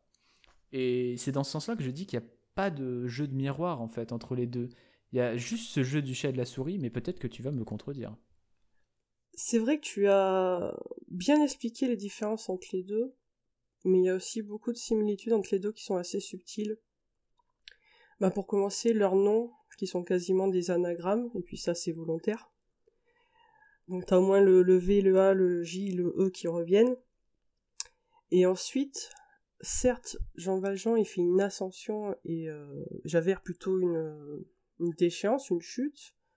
Mais finalement, il y a une symétrie en fait. C'est ah juste que malheureusement. la symétrie plutôt que le. Ouais, ok. Malheureusement, ils, vont pas se rencontrer, c'est ça qui est dommage. Et euh, c'est pas dans le roman, c'est dans la comédie musicale, euh, la version anglaise. Ils reprennent euh, le même air musical pour euh, la chanson où Jean Valjean accède à la rédemption et la chanson où Javert se suicide, pour bien accentuer ce côté symétrie, mais euh, mm. dans le sens inverse, ce qui fait que ce sont bel et bien des miroirs inversés. Ouais, c'est ça, c'est plus le miroir inversé, alors, ouais. Ouais, ok, je vois. Mm. D'autre part, on peut quand même trouver des similitudes si on veut, ce sont tous les deux de, deux hommes très chastes, très solitaires, euh, qui qui ont juste pas le même objectif en fait. Mm. Mais euh, comme d'habitude, euh, Victor Hugo, il a fait des, personnages aux relations assez folles. Non, mais surtout, moi, ce qui m'a impressionné chez, euh, Javert, c'est justement cette, rigueur et cette entièreté du personnage qui est telle qu'en fait, ce choc d'apprendre que Jean Valjean est en fait un, un homme bon, ça le, ça le brise, mais immédiatement et totalement. Ça, c'est il y a une puissance dans ce moment-là où tu. Parce que on te dit pas clairement que, que Javert s'est jeté à l'eau, mais, mais on te le fait comprendre. Et tu, comprends et tu fais, mais merde Et même s'il a... même s'il se conduit de manière terrible avec Fantine ou avec Jean Valjean, tu ne te réjouis pas de son suicide parce que. Il le fait parce que il permet à Jean Valjean de rester libre et de sauver Marius en fait. Donc il se rachète totalement. C'est ça en quelque sorte, il, il libère Jean Valjean de son de son emprise mais d'une manière vraiment euh, extrême, quoi. C'est encore une fois, on revient sur ces personnages qui ne peuvent pas vivre l'un sans l'autre. Bah là, en l'occurrence, Javert ne pouvait pas vivre sans son Jean Valjean criminel, quoi. C'est vrai, ça, et qui euh, ils existent grâce au prisme de l'autre. Ouais, c'est fou. Ça. C'est quand, quand, on pense à, tu donnais l'exemple de Batman et du Joker tout à l'heure. Mais c'est exactement ça, quoi. Ah bah oui. Si, euh, si le Joker existe, c'est grâce euh, à Batman et inversement. Ah, c'est fascinant. Et Harry Potter et Voldemort. Harry Potter et Voldemort. Ah oui, si, quand la, quand la fatalité ou les prophéties s'en mêlent, c'est encore pire. Ah, ça c'est clair. Mais il y a, y a des fois où ce n'est pas le cas du tout. Je pense notamment à euh, Rick et, et le gouverneur dans The Walking Dead, Oh oui. Où euh, les deux existent indépendamment de, de l'autre, mais tous deux ont un objectif qui fait que malgré tout ils ont euh, cet effet miroir. Moi, ce qui m'avait marqué dans The Walking Dead, c'était finalement bien après la, mort du gouverneur, quand Rick, euh, je sais pas si vous visualisez la période où Rick il devient un petit peu anti-héros en fait. Et je trouve. Il y a la période chiante quoi. Non, non, justement la période où où il commence vraiment à être sans pitié vis-à-vis des adversaires. Euh, surtout quand il y en a un qui essaye de, de, de, euh, violer euh, son fils, je crois. Hein. Et là, je crois qu'il y avait des, des sons, un petit, une musique un petit peu sourde qui reprenait un peu le rythme du thème du gouverneur pour se dire ah ouais. Et puis en plus, Rick il arrive à ce moment-là dans la ville, là, je sais plus comment ça s'appelle, Alexandria, c'est ça? Et puis tu vois que en fait. Euh, non, c'est pas, celle-là. Alexandria, c'est euh, celle euh, où ils sont à la fin, non ça? Ben là où c'était une. Non, c'est Woodsbury, je crois. Non, non, c'est le gouverneur, c'est Woodsbury, mais je parle de Rick quand il arrive dans la ville où c'était euh, une dame qui était chef. Euh, ah oui, donc ça, oui, c'est Alexandra, pardon, moi j'ai été Et là, en fait, Rick, il se conduit exactement comme le gouverneur. Il veut prendre le pouvoir, euh, il a plus confiance en personne. Et tu te dis, si ces deux personnages s'étaient rencontrés à un autre moment de leur vie, autant ils se seraient super bien entendus, tu vois. Bah, je suis pas bon, sûr. Bon, peut-être pas, mais. justement, justement, je pense que là, typiquement, c'est euh, pour reprendre un peu le cliché du euh, dans une relation, il faut un dominant ah et un dominé. Je pense que là, les deux, ça serait deux, deux dominants et ça serait pas possible. Ouais, c'est justement ce qui rend le miroir intéressant parce que le, le, le, gouverneur qui nous est présenté donc comme l'antagoniste, alors je sais jamais, c'est saison 4, je crois. Saison 3 et 4. ou 3 Non, 3. 3 et 4, ouais qui, voilà, qui nous est présenté comme un antagoniste à Rick, et donc Rick c'est le héros qui doit empêcher l'antagoniste de faire euh, le mal. Et bah, finalement, euh, c'est un, peu l'avenir de ce que va devenir Rick, et euh, qui montre en fait que avec les, les responsabilités que ça implique d'être un, un leader, on peut rapidement, bah, typiquement prendre un peu la grosse tête, et on peut rapidement pencher du mauvais côté. Et en fait, ce qu'on peut se dire, c'est que le gouverneur était peut-être un Rick avant de devenir le gouverneur. Euh, et, et, c'est vraiment très intéressant parce que du coup, en fait, au moment où le gouverneur même est introduit, c'est pareil, euh, pour prendre comparaison avec Negan, qui lui, d'entrée de jeu, est décrit comme euh, la, pierre enflueur du monde. Voilà. Le gouverneur, lui, il est beaucoup plus nuancé. On nous montre que, bah, déjà, il est introduit de manière quand même où on a envie de l'aimer, en fait. On se dit, ce mec, c'est un mec bien, il a fait sa communauté, il prend soin de sa communauté, ce genre de choses mais on se rend compte quand même qu'il a, qu'il a des dérives, qu'il est bah, manipulateur, qu'il est manière, mauvais. Euh, si vous avez vu Toy Story 3, en fait, le début du gouverneur, c'est l'autre c'est pas fou, ça Ah, j'ai pas juste... Euh, je me suis arrêté aux deux, moi, tu vois. Bah, tu verras, tu penseras à moi. et bah, du coup, oui, en fait, on se rend compte que euh, bah, s'il est comme ça, c'est pas, pas parce qu'il est foncièrement mauvais non plus, mais c'est parce qu'il, bah, encore une fois, il souffre. On tente de nous faire comprendre que c'est ce monde qui l'a rendu comme ça, et, euh, et, on a envie de se prendre d'empathie pour lui, alors que euh, bah, qu'on sait que ce qu'il fait, c'est loin bah, d'être D'autant plus que, euh, justement, quand tu te rends compte que Rick fait la même chose quelques temps après, ça t'aide à d'autant mieux comprendre l'idée quoi qu'il y a derrière ce perso. Mais ce qui est magnifique aussi, c'est que Rick il propose au gouverneur de d'arrêter la guerre et, de s'allier. Et il y a vraiment un moment crucial devant la prison où le gouverneur il a juste à prendre une décision pour mettre fin à la guerre et puis se accéder à la rédemption. Et puis tu sens qu'il qu'il le fait pas et puis là il, il coupe la tête de Herschel et puis et puis il, bascule en fait. il, voilà, scelle son, il... scelle son destin euh, d'une certaine manière. Voilà, il scelle son destin, merci. Et ça se tient un peu de choses euh, de glisser d'un côté ou de l'autre pour les deux personnages en fait. Mm. Eric est sur euh, bah, dans les dernières saisons. Bon après moi euh, j'avoue que je j'ai pas vu je me suis arrêté à la 9 je crois. Mais donc avant avant le renouveau de la série, on va dire. Mais on sent que Rick, pareil, dans les dernières saisons, il est sur cette pente-là, qu'il est à deux doigts de, bah, de tout simplement de basculer définitivement. Et moi, ce que je trouve quand même relativement comique, c'est que en fait, plus il se comporte comme, comme le gouverneur, plus Rick est détesté par les, les, fans, alors que paradoxalement, le gouverneur est un personnage qui a été euh, très apprécié par les fans. Oh, tu sais quand... Je sais pas. Pour les amateurs de personnages euh, un petit peu nuancés comme nous, il est très apprécié, mais pour... Euh, il y a quand même pas mal de gens qui, bon voilà, qui ont peut-être des goûts un petit peu plus traditionnels, qui vraiment haïssent le gouverneur, surtout par rapport à tout ce qu'il fait. Hein. Oui, mais je veux dire, quand on te demande de citer en général les antagonistes les plus marquants de The Walking Dead, oui, c'est sûr. C'est le, c'est le gouverneur. Euh, il me semble que le gouverneur ressort même avant Negan. Negan qui est quand même un sacré antagoniste aussi. Qui est bien plus, il est plus caricatural en bah, fait. Pour vous dire, moi qui n'ai jamais regardé Walking Dead, je connais Negan et je trouve que son design en fait vraiment purement physique est vraiment très réussi en fait. Je trouve qu'il est marquant au premier regard, Negan. Ah bah, il est marquant euh, plus qu'au premier regard. Hein, Après, le gouverneur, on parle euh, de celui de la série, parce que dans le comics, il est quand même assez différent, notamment en termes de design. Hein. beaucoup moins subtil et intéressant. Et euh, j'aimerais bien, moi, vous conseiller le livre euh, L'ascension du gouverneur, qui est une origin story du gouverneur qui est complètement folle et où tu te dis, le personnage, en fait, ses origines n'ont rien à voir avec ce que tu peux imaginer dans la série ou même dans le comics. Ah oui, t'avais écrit un article dessus, je me souviens. Encore une fois, on est, on est sur quelque chose qui, qui est assez fascinant parce que quand, quand on écoute ce que vous avez à dire sur les personnages que vous appréciez ou pas, on est toujours sur des personnages qui ont énormément de, de nuances finalement. de profondeur. De profondeur et de nuances, et ils sont jamais totalement noirs, ils sont jamais totalement blancs. Et, euh, et je pense que justement, c'est ce prisme qui peut aussi intéresser euh, beaucoup d'entre nous, et notamment Mathieu pour, euh, pour peut-être la dernière œuvre dont on va parler aujourd'hui, mais dans, dans, cette construction et cette déconstruction de certains des personnages, qui, qui rend le, tout aussi bien humain que réaliste en fait.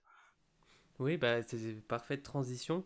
Parce que, alors, euh, je sais pas si à quelle, euh, à quelle œuvre tu faisais référence exactement, mais en fait, là, moi, le débat qu'on vient d'avoir sur, sur justement Rick et le gouverneur et la nuance entre le bien et le mal, ça, ça me fait penser, bah, je vais reparler de Buffy en fait.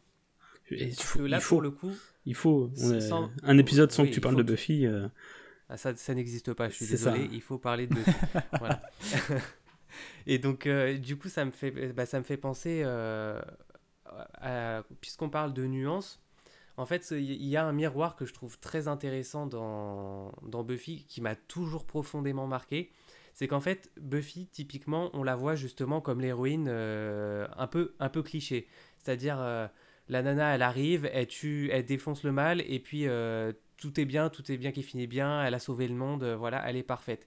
Sauf qu'en fait, cette image, elle est rapidement euh, déconstruite euh, au fur et à mesure que la série avance, et notamment à partir de la saison 2, et ce sera accentué dans la saison 3, avec l'introduction de deux nouveaux personnages qui permettent de, vraiment de nous faire comprendre que Buffy est un personnage beaucoup plus nuancé qu'il n'y paraît.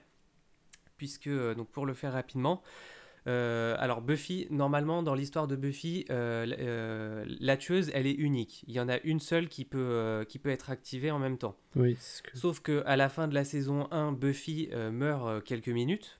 Elle est, réanimée ensuite parce qu'elle meurt par noyade, donc elle est, réanimée. Mais le fait est que dans la prophétie, même si elle meurt une seconde, la nouvelle tueuse est activée. Ce qui fait que dans la saison 2, il y a une nouvelle tueuse qui est introduite au milieu de la saison, une tueuse qui s'appelle Kendra, et c'est là que déjà on commence à voir que Buffy est loin d'être l'héroïne parfaite, puisque euh, en fait Kendra, pour le coup, c'est le cliché du personnage euh, du héros parfait. Elle suit les ordres, euh, elle rechigne jamais.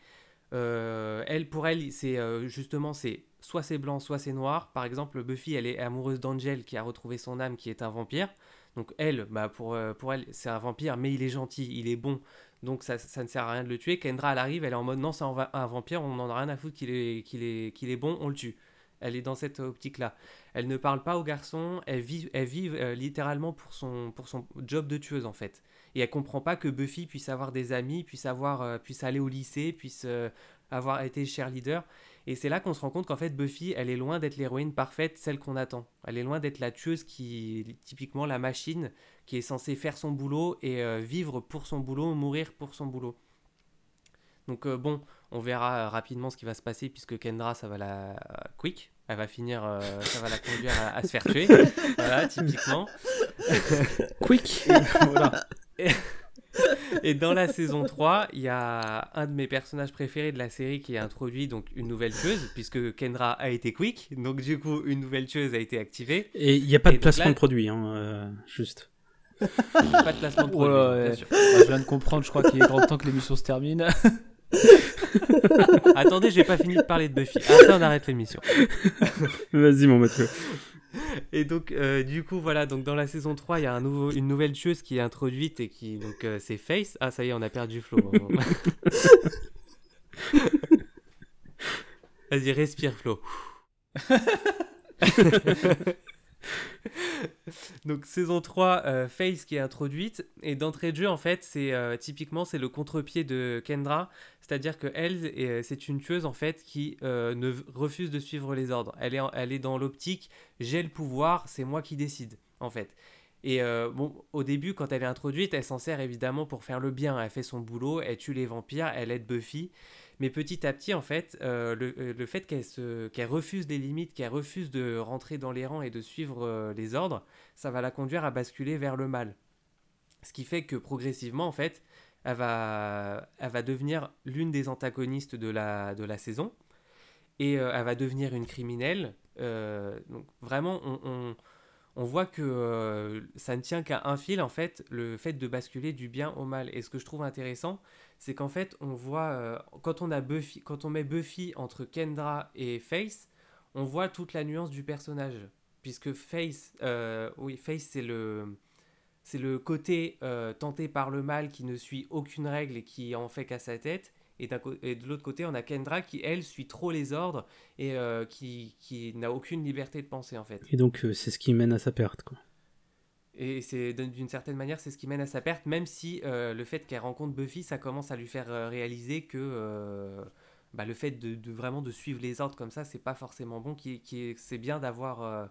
Buffy lui enseigne que c'est bien de, de penser par soi-même et des fois de ne pas suivre les ordres. D'avoir un juste milieu, ouais. Et donc c'est là que je trouve que, que vraiment l'effet miroir est, super intéressant, puisqu'on se rend compte que Buffy, elle est au moment où en fait elle rencontre Face, elle-même elle est sur une pente où elle commence à être tentée par le mal et à, suivre Face. Sauf qu'elle retourne dans le droit chemin, là où Face, elle, euh, s'enfonce vers le mal, devient l'antagoniste, et, euh, vraiment bah, elle court à sa perte, puisque euh, elle va finir... du côté des démons, elle va rejoindre le maire à la fin de la saison 3. Euh, après, bon, il va y avoir un combat avec Buffy, elle va perdre, voilà, puisque Buffy reste quand même l'héroïne, donc euh, c'est forcément c'est Buffy qui gagne. Elle va revenir brièvement dans la saison 4, toujours en tant qu'antagoniste, et puis elle va disparaître avant de faire sa rédemption, pour le coup, du dans la série Angel, et elle va revenir dans la saison 7 de Buffy, où elle va revenir du bon côté. Mais là encore, tout en étant du bon côté, elle reste beaucoup plus nuancée que Buffy. C'est-à-dire qu'on sent que euh, quand même, elle est toujours... Euh, elle est en quête de rédemption, mais on sent qu'elle est toujours pas quand même décidée à être l'héroïne parfaite, euh, celle qu'on attend d'elle. Typiquement, elle, elle, veut pas être Buffy en fait. Et justement, ce qui, ce qui est fort, c'est qu'à un moment, elle va se retrouver à la place de Buffy, et c'est là qu'elle va se rendre compte de la difficulté bah, d'être une, une, véritable héroïne, quoi, puisque... C'est-à-dire à la place de Buffy? Parce que, euh, en fait, dans la saison 7, Buffy, euh, donc euh, c'est une saison où on commence à introduire que, les tueuses potentielles. Donc c'est la, dernière saison, donc c'est là où typiquement, enfin, ils envoient tout. Et en fait, il commence à y avoir les tueuses potentielles qui se réunissent. C'est-à-dire les tueuses qui ne sont pas encore tueuses, dont les pouvoirs n'ont pas été activés, mais qui, vont, qui sont amenées à devenir une nouvelle tueuse bah, dès, que, dès que Face sera tué, en fait donc Buffy les forme pour, euh, pour euh, combattre euh, le, plus grand, le plus grand antagoniste de la série. Et sauf que en fait Buffy pour le coup elle joue les petits chefs, c'est-à-dire qu'elle dit c'est moi c'est moi qui commande, je suis la tueuse, vous vous faites ce que vous faites ce que, je dis en fait. Et bah en fait les, les, les, potentiels ça va les gonfler et ils vont dire bah non en fait nous on préfère Face parce qu'elle est plus cool. Donc tu dégages et c'est elle qui prend ta place. Et le problème, c'est que bah, Face, avec son impulsivité, en fait, elle va, elle va les mener droit dans un piège. Et euh, elle va, elle va, ça va provoquer la, la mort de plusieurs potentiels. Euh, Face elle-même va être, va être blessée. Et donc, voilà, c'est vraiment euh, pour recentrer un peu le sujet, en fait, parce que là, je suis en train de raconter Buffy. mais regardez cette série, elle est, elle est vraiment extraordinaire. Pour recentrer un peu le sujet, voilà, on se rend compte que on peut pas. C'est là qu'on se rend compte qu'il ne peut pas y avoir soit un personnage qui soit totalement bon, soit un personnage qui soit totalement mauvais. Il y a forcément de la nuance et parfois, comme à l'image de Rick et euh, du gouverneur, c'est facile de dépasser la limite. Voilà. En fait, Face et, Buffy, c'est un peu euh, l'histoire du gouverneur et de, et de Rick, en comparaison. Des fois, ça tient qu'à un moment ou qu'à un seul euh, fait voilà, parce que Face a eu des occasions de... Elle, le savait qu'elle était sur la pente descendante. Tout le monde a essayé de lui dire fais attention, euh, là tu commences à, partir en vrille. Et bah typiquement comme le moment où le gouverneur que tu disais tout à l'heure devant la prison, où Rick lui laisse un dilemme, lui dit c'est soit tu reviens dans les rangs, soit c'est terminé, et que le gouverneur coupe la tête d'Herschel. Face a fait pareil. À partir du moment où elle tue en fait son, premier humain, parce qu'elle en arrive à tuer, euh, à devenir une vraie criminelle, elle tue des humains. Petit à petit, ça, la, ça, l'enfonce en fait dans, son, dans le mal. Et c'est le chemin que, que, que, Buffy a failli prendre au moment où elle commençait à fréquenter Face. C'est en fait c'est ça le truc, c'est la création d'un d'un antagoniste qui était de base un protagoniste, mais euh, de ce fait et par les choix moraux que chacun fait, euh, on a la création d'un antagoniste, un peu comme ce, qu'on ce dont on parlait avec Batman et, le Joker. Bah, ce, qui est, ce qui est sûr en tout cas, c'est que il n'y a pas protagoniste sans antagoniste ou vice versa. Ou alors on s'ennuie. Exactement. Il faut qu'il y ait l'opposition. L'opposition est au cœur de, de ce qui fait une bonne histoire en fait. C'est exactement ça. Si euh, s'il n'y a pas d'opposition ou si celle-ci est euh, quasi nulle, on n'aura aucun attachement euh, pour le personnage principal parce que ce, ce, sera trop facile pour lui. C'est pour ça que j'ai un peu de mal avec les antagonistes qui sont juste l'incarnation du mal, euh, type, euh, je sais pas, Sauron. Ouais, parce qu'en fait, Sauron, c'est. Ouais, forcément, ça manque de profondeur, mais. Parce que, oui, en fait, c'est juste un but à. En fait, c'est des fonctions. C'est ce qu'on disait un, peu plus tôt, en fait. Quand on a des, héros dont le, dont le seul but est d'être un héros et un ennemi dont le seul but est d'être un ennemi, bah forcément, on s'ennuie un peu. Après, dans le Seigneur des Anneaux, la différence, c'est que c'était des précurseurs. tu vas avoir d'autres. Euh, tu vas avoir d'autres ennemis de toute oui, Oui, en plus, mais surtout, enfin, une histoire ancienne comme celle-ci a inventé ce genre de structure. Donc on peut pas forcément leur reprocher de ne pas avoir trop développé les personnages. Ah, oui, après c'est totalement volontaire. En hein. Pas Parfois le but c'est d'être euh, allégorique et du coup, euh, voilà. Et quand je dis allégorique, je ne l'encourage pas contre le gouverneur. C'est-à-dire? Elgor. pardon, c'était oh, beaucoup trop dur ah, euh, en fin d'émission comme ça, désolé. Bravo et merci. Les autres, vous pouvez quitter Pot Culture. voilà. Justement, en parlant de quitter Pot Culture, on va peut-être pouvoir euh, aller, aller, enfin, glisser tranquillement sur la fin, parce que je pense qu'avec tout ce qu'on a pu parler là, on a pu avoir un panel de protagonistes et d'antagonistes vraiment très intéressants et surtout de réussir à, mettre des définitions sur des, euh, des mots où mm. le sens peut être très large. Euh, voir à quel point en fait dans la variété de ces protagonistes et antagonistes, le plus important c'est finalement qu'ils soient plus que leur fonction en fait, qu'ils soient avant tout de bons personnages et des personnages qui sont jamais uniquement traités de par leur fonction quoi. C'est ça. Parce que sinon, on, en vient à des exemples comme euh, SAO, où tu n'as euh, aucune nuance et qu'il est comme ça parce qu'il est comme ça, et puis c'est tout. Il y a un antagoniste dans Sword Art Online qui est même vraiment intéressant, j'ai envie de dire. En fait, c'est Akihiko Kayaba qui est le créateur donc du jeu Sword Art Online et de tout ce système d'immersion des gens dans le, dans le jeu vidéo. Et en fait, il ne tient à peu près que lors du premier acte, puisque le premier arc se termine, euh, Kirito a gagné, l'antagoniste est vaincu, ok, mais en fait il est peut-être évoqué un peu vite fait par la suite, en fait son héritage perdure, puisque le monde des jeux, euh, des jeux à immersion euh, continue de se développer, mais en fait, passer ce premier arc, arc où tu as cet antagoniste, après, bah, il y en a plus, plus vraiment, quoi. plus d'aussi marquant. Ce qui est problématique, quoi. Plus d'aussi marquant, ouais. Et c'est à ce moment-là qu'on s'ennuie un peu. Et puis quand bien même le personnage d'Akihiko Kayaba est intéressant, je vois mal comment il a pu constituer une vraie menace pour Kirito en fait. Donc même avec un bon personnage, on n'a pas eu un bon antagoniste en fait.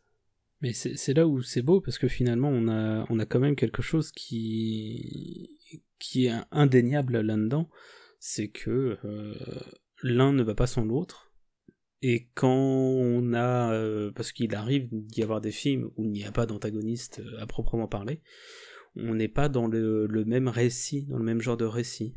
Je mm. pense, euh, on, en parlait pendant la préparation de ce podcast, mais on parlait très rapidement de, de Forrest Gump. Forrest Gump n'a pas d'antagoniste à proprement parler. Mm. Il va avoir des, des, difficultés dans sa vie, et encore lui-même les, les passe sans problème. Mais c'est ça, ça raconte pas la même chose. On n'a pas une dualité, on n'a pas, euh, on n'a pas tout, ça. L'intérêt de, de, Forrest Gump, en fait, c'est de, de suivre ce personnage qui est, qui est différent, qui est clairement différent des autres, et de voir à quel point tout ce qu'il va traverser dans sa vie il va lui donner un, goût en fait exceptionnel, une touche exceptionnelle de par l'humanité de ce personnage différent. Eh ben, ça va donner que tout ce qu'il va faire, ça va avoir une dimension supérieure, alors que tout ce qu'on suit de lui, en fait, c'est des tranches de vie. C'est ça. Du coup, on n'a pas besoin de d'antagoniste fort. C'est pas ça mais est-ce que l'antagoniste ce serait pas d'une certaine manière? Moi, moi j'avoue, euh, je me, je me confesse, j'ai pas vu ce film, mais euh, est-ce que l'antagoniste, justement, d'une certaine manière, un peu comme une métaphore, ça serait pas la vie en fait? Montrer que la vie, c'est aussi des difficultés et qu'il faut savoir les surmonter. Mais en tant que personnage en lui-même, là pour le coup, il n'y en a pas besoin. Quoi.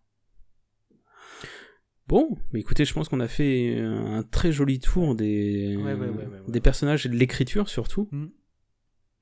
Parce que c'est ce qui importe euh, dans une série, dans, dans une œuvre en général en tout cas. Mais écoutez, c'est sur cette euh, conclusion et surtout sur cette euh, approbation de tout à chacun sur les, sur les antagonistes et les protagonistes qu'on va pouvoir se laisser pour ce quoi, c'est le cinquième épisode déjà? Cinquième, mais oui. Mais oui, c'est très très cool. Et on va se pouvoir se dire euh, au mois prochain pour un nouvel épisode. N'hésitez pas à nous suivre sur les réseaux. Si c'est pas encore fait, on est présent sur Twitter et Instagram et on a également un Discord si jamais cela peut vous intéresser et si vous souhaitez discuter avec nous de, des sujets que l'on peut aborder. Sur ce, je vous dis à bientôt et Ciao. Salut. Salut.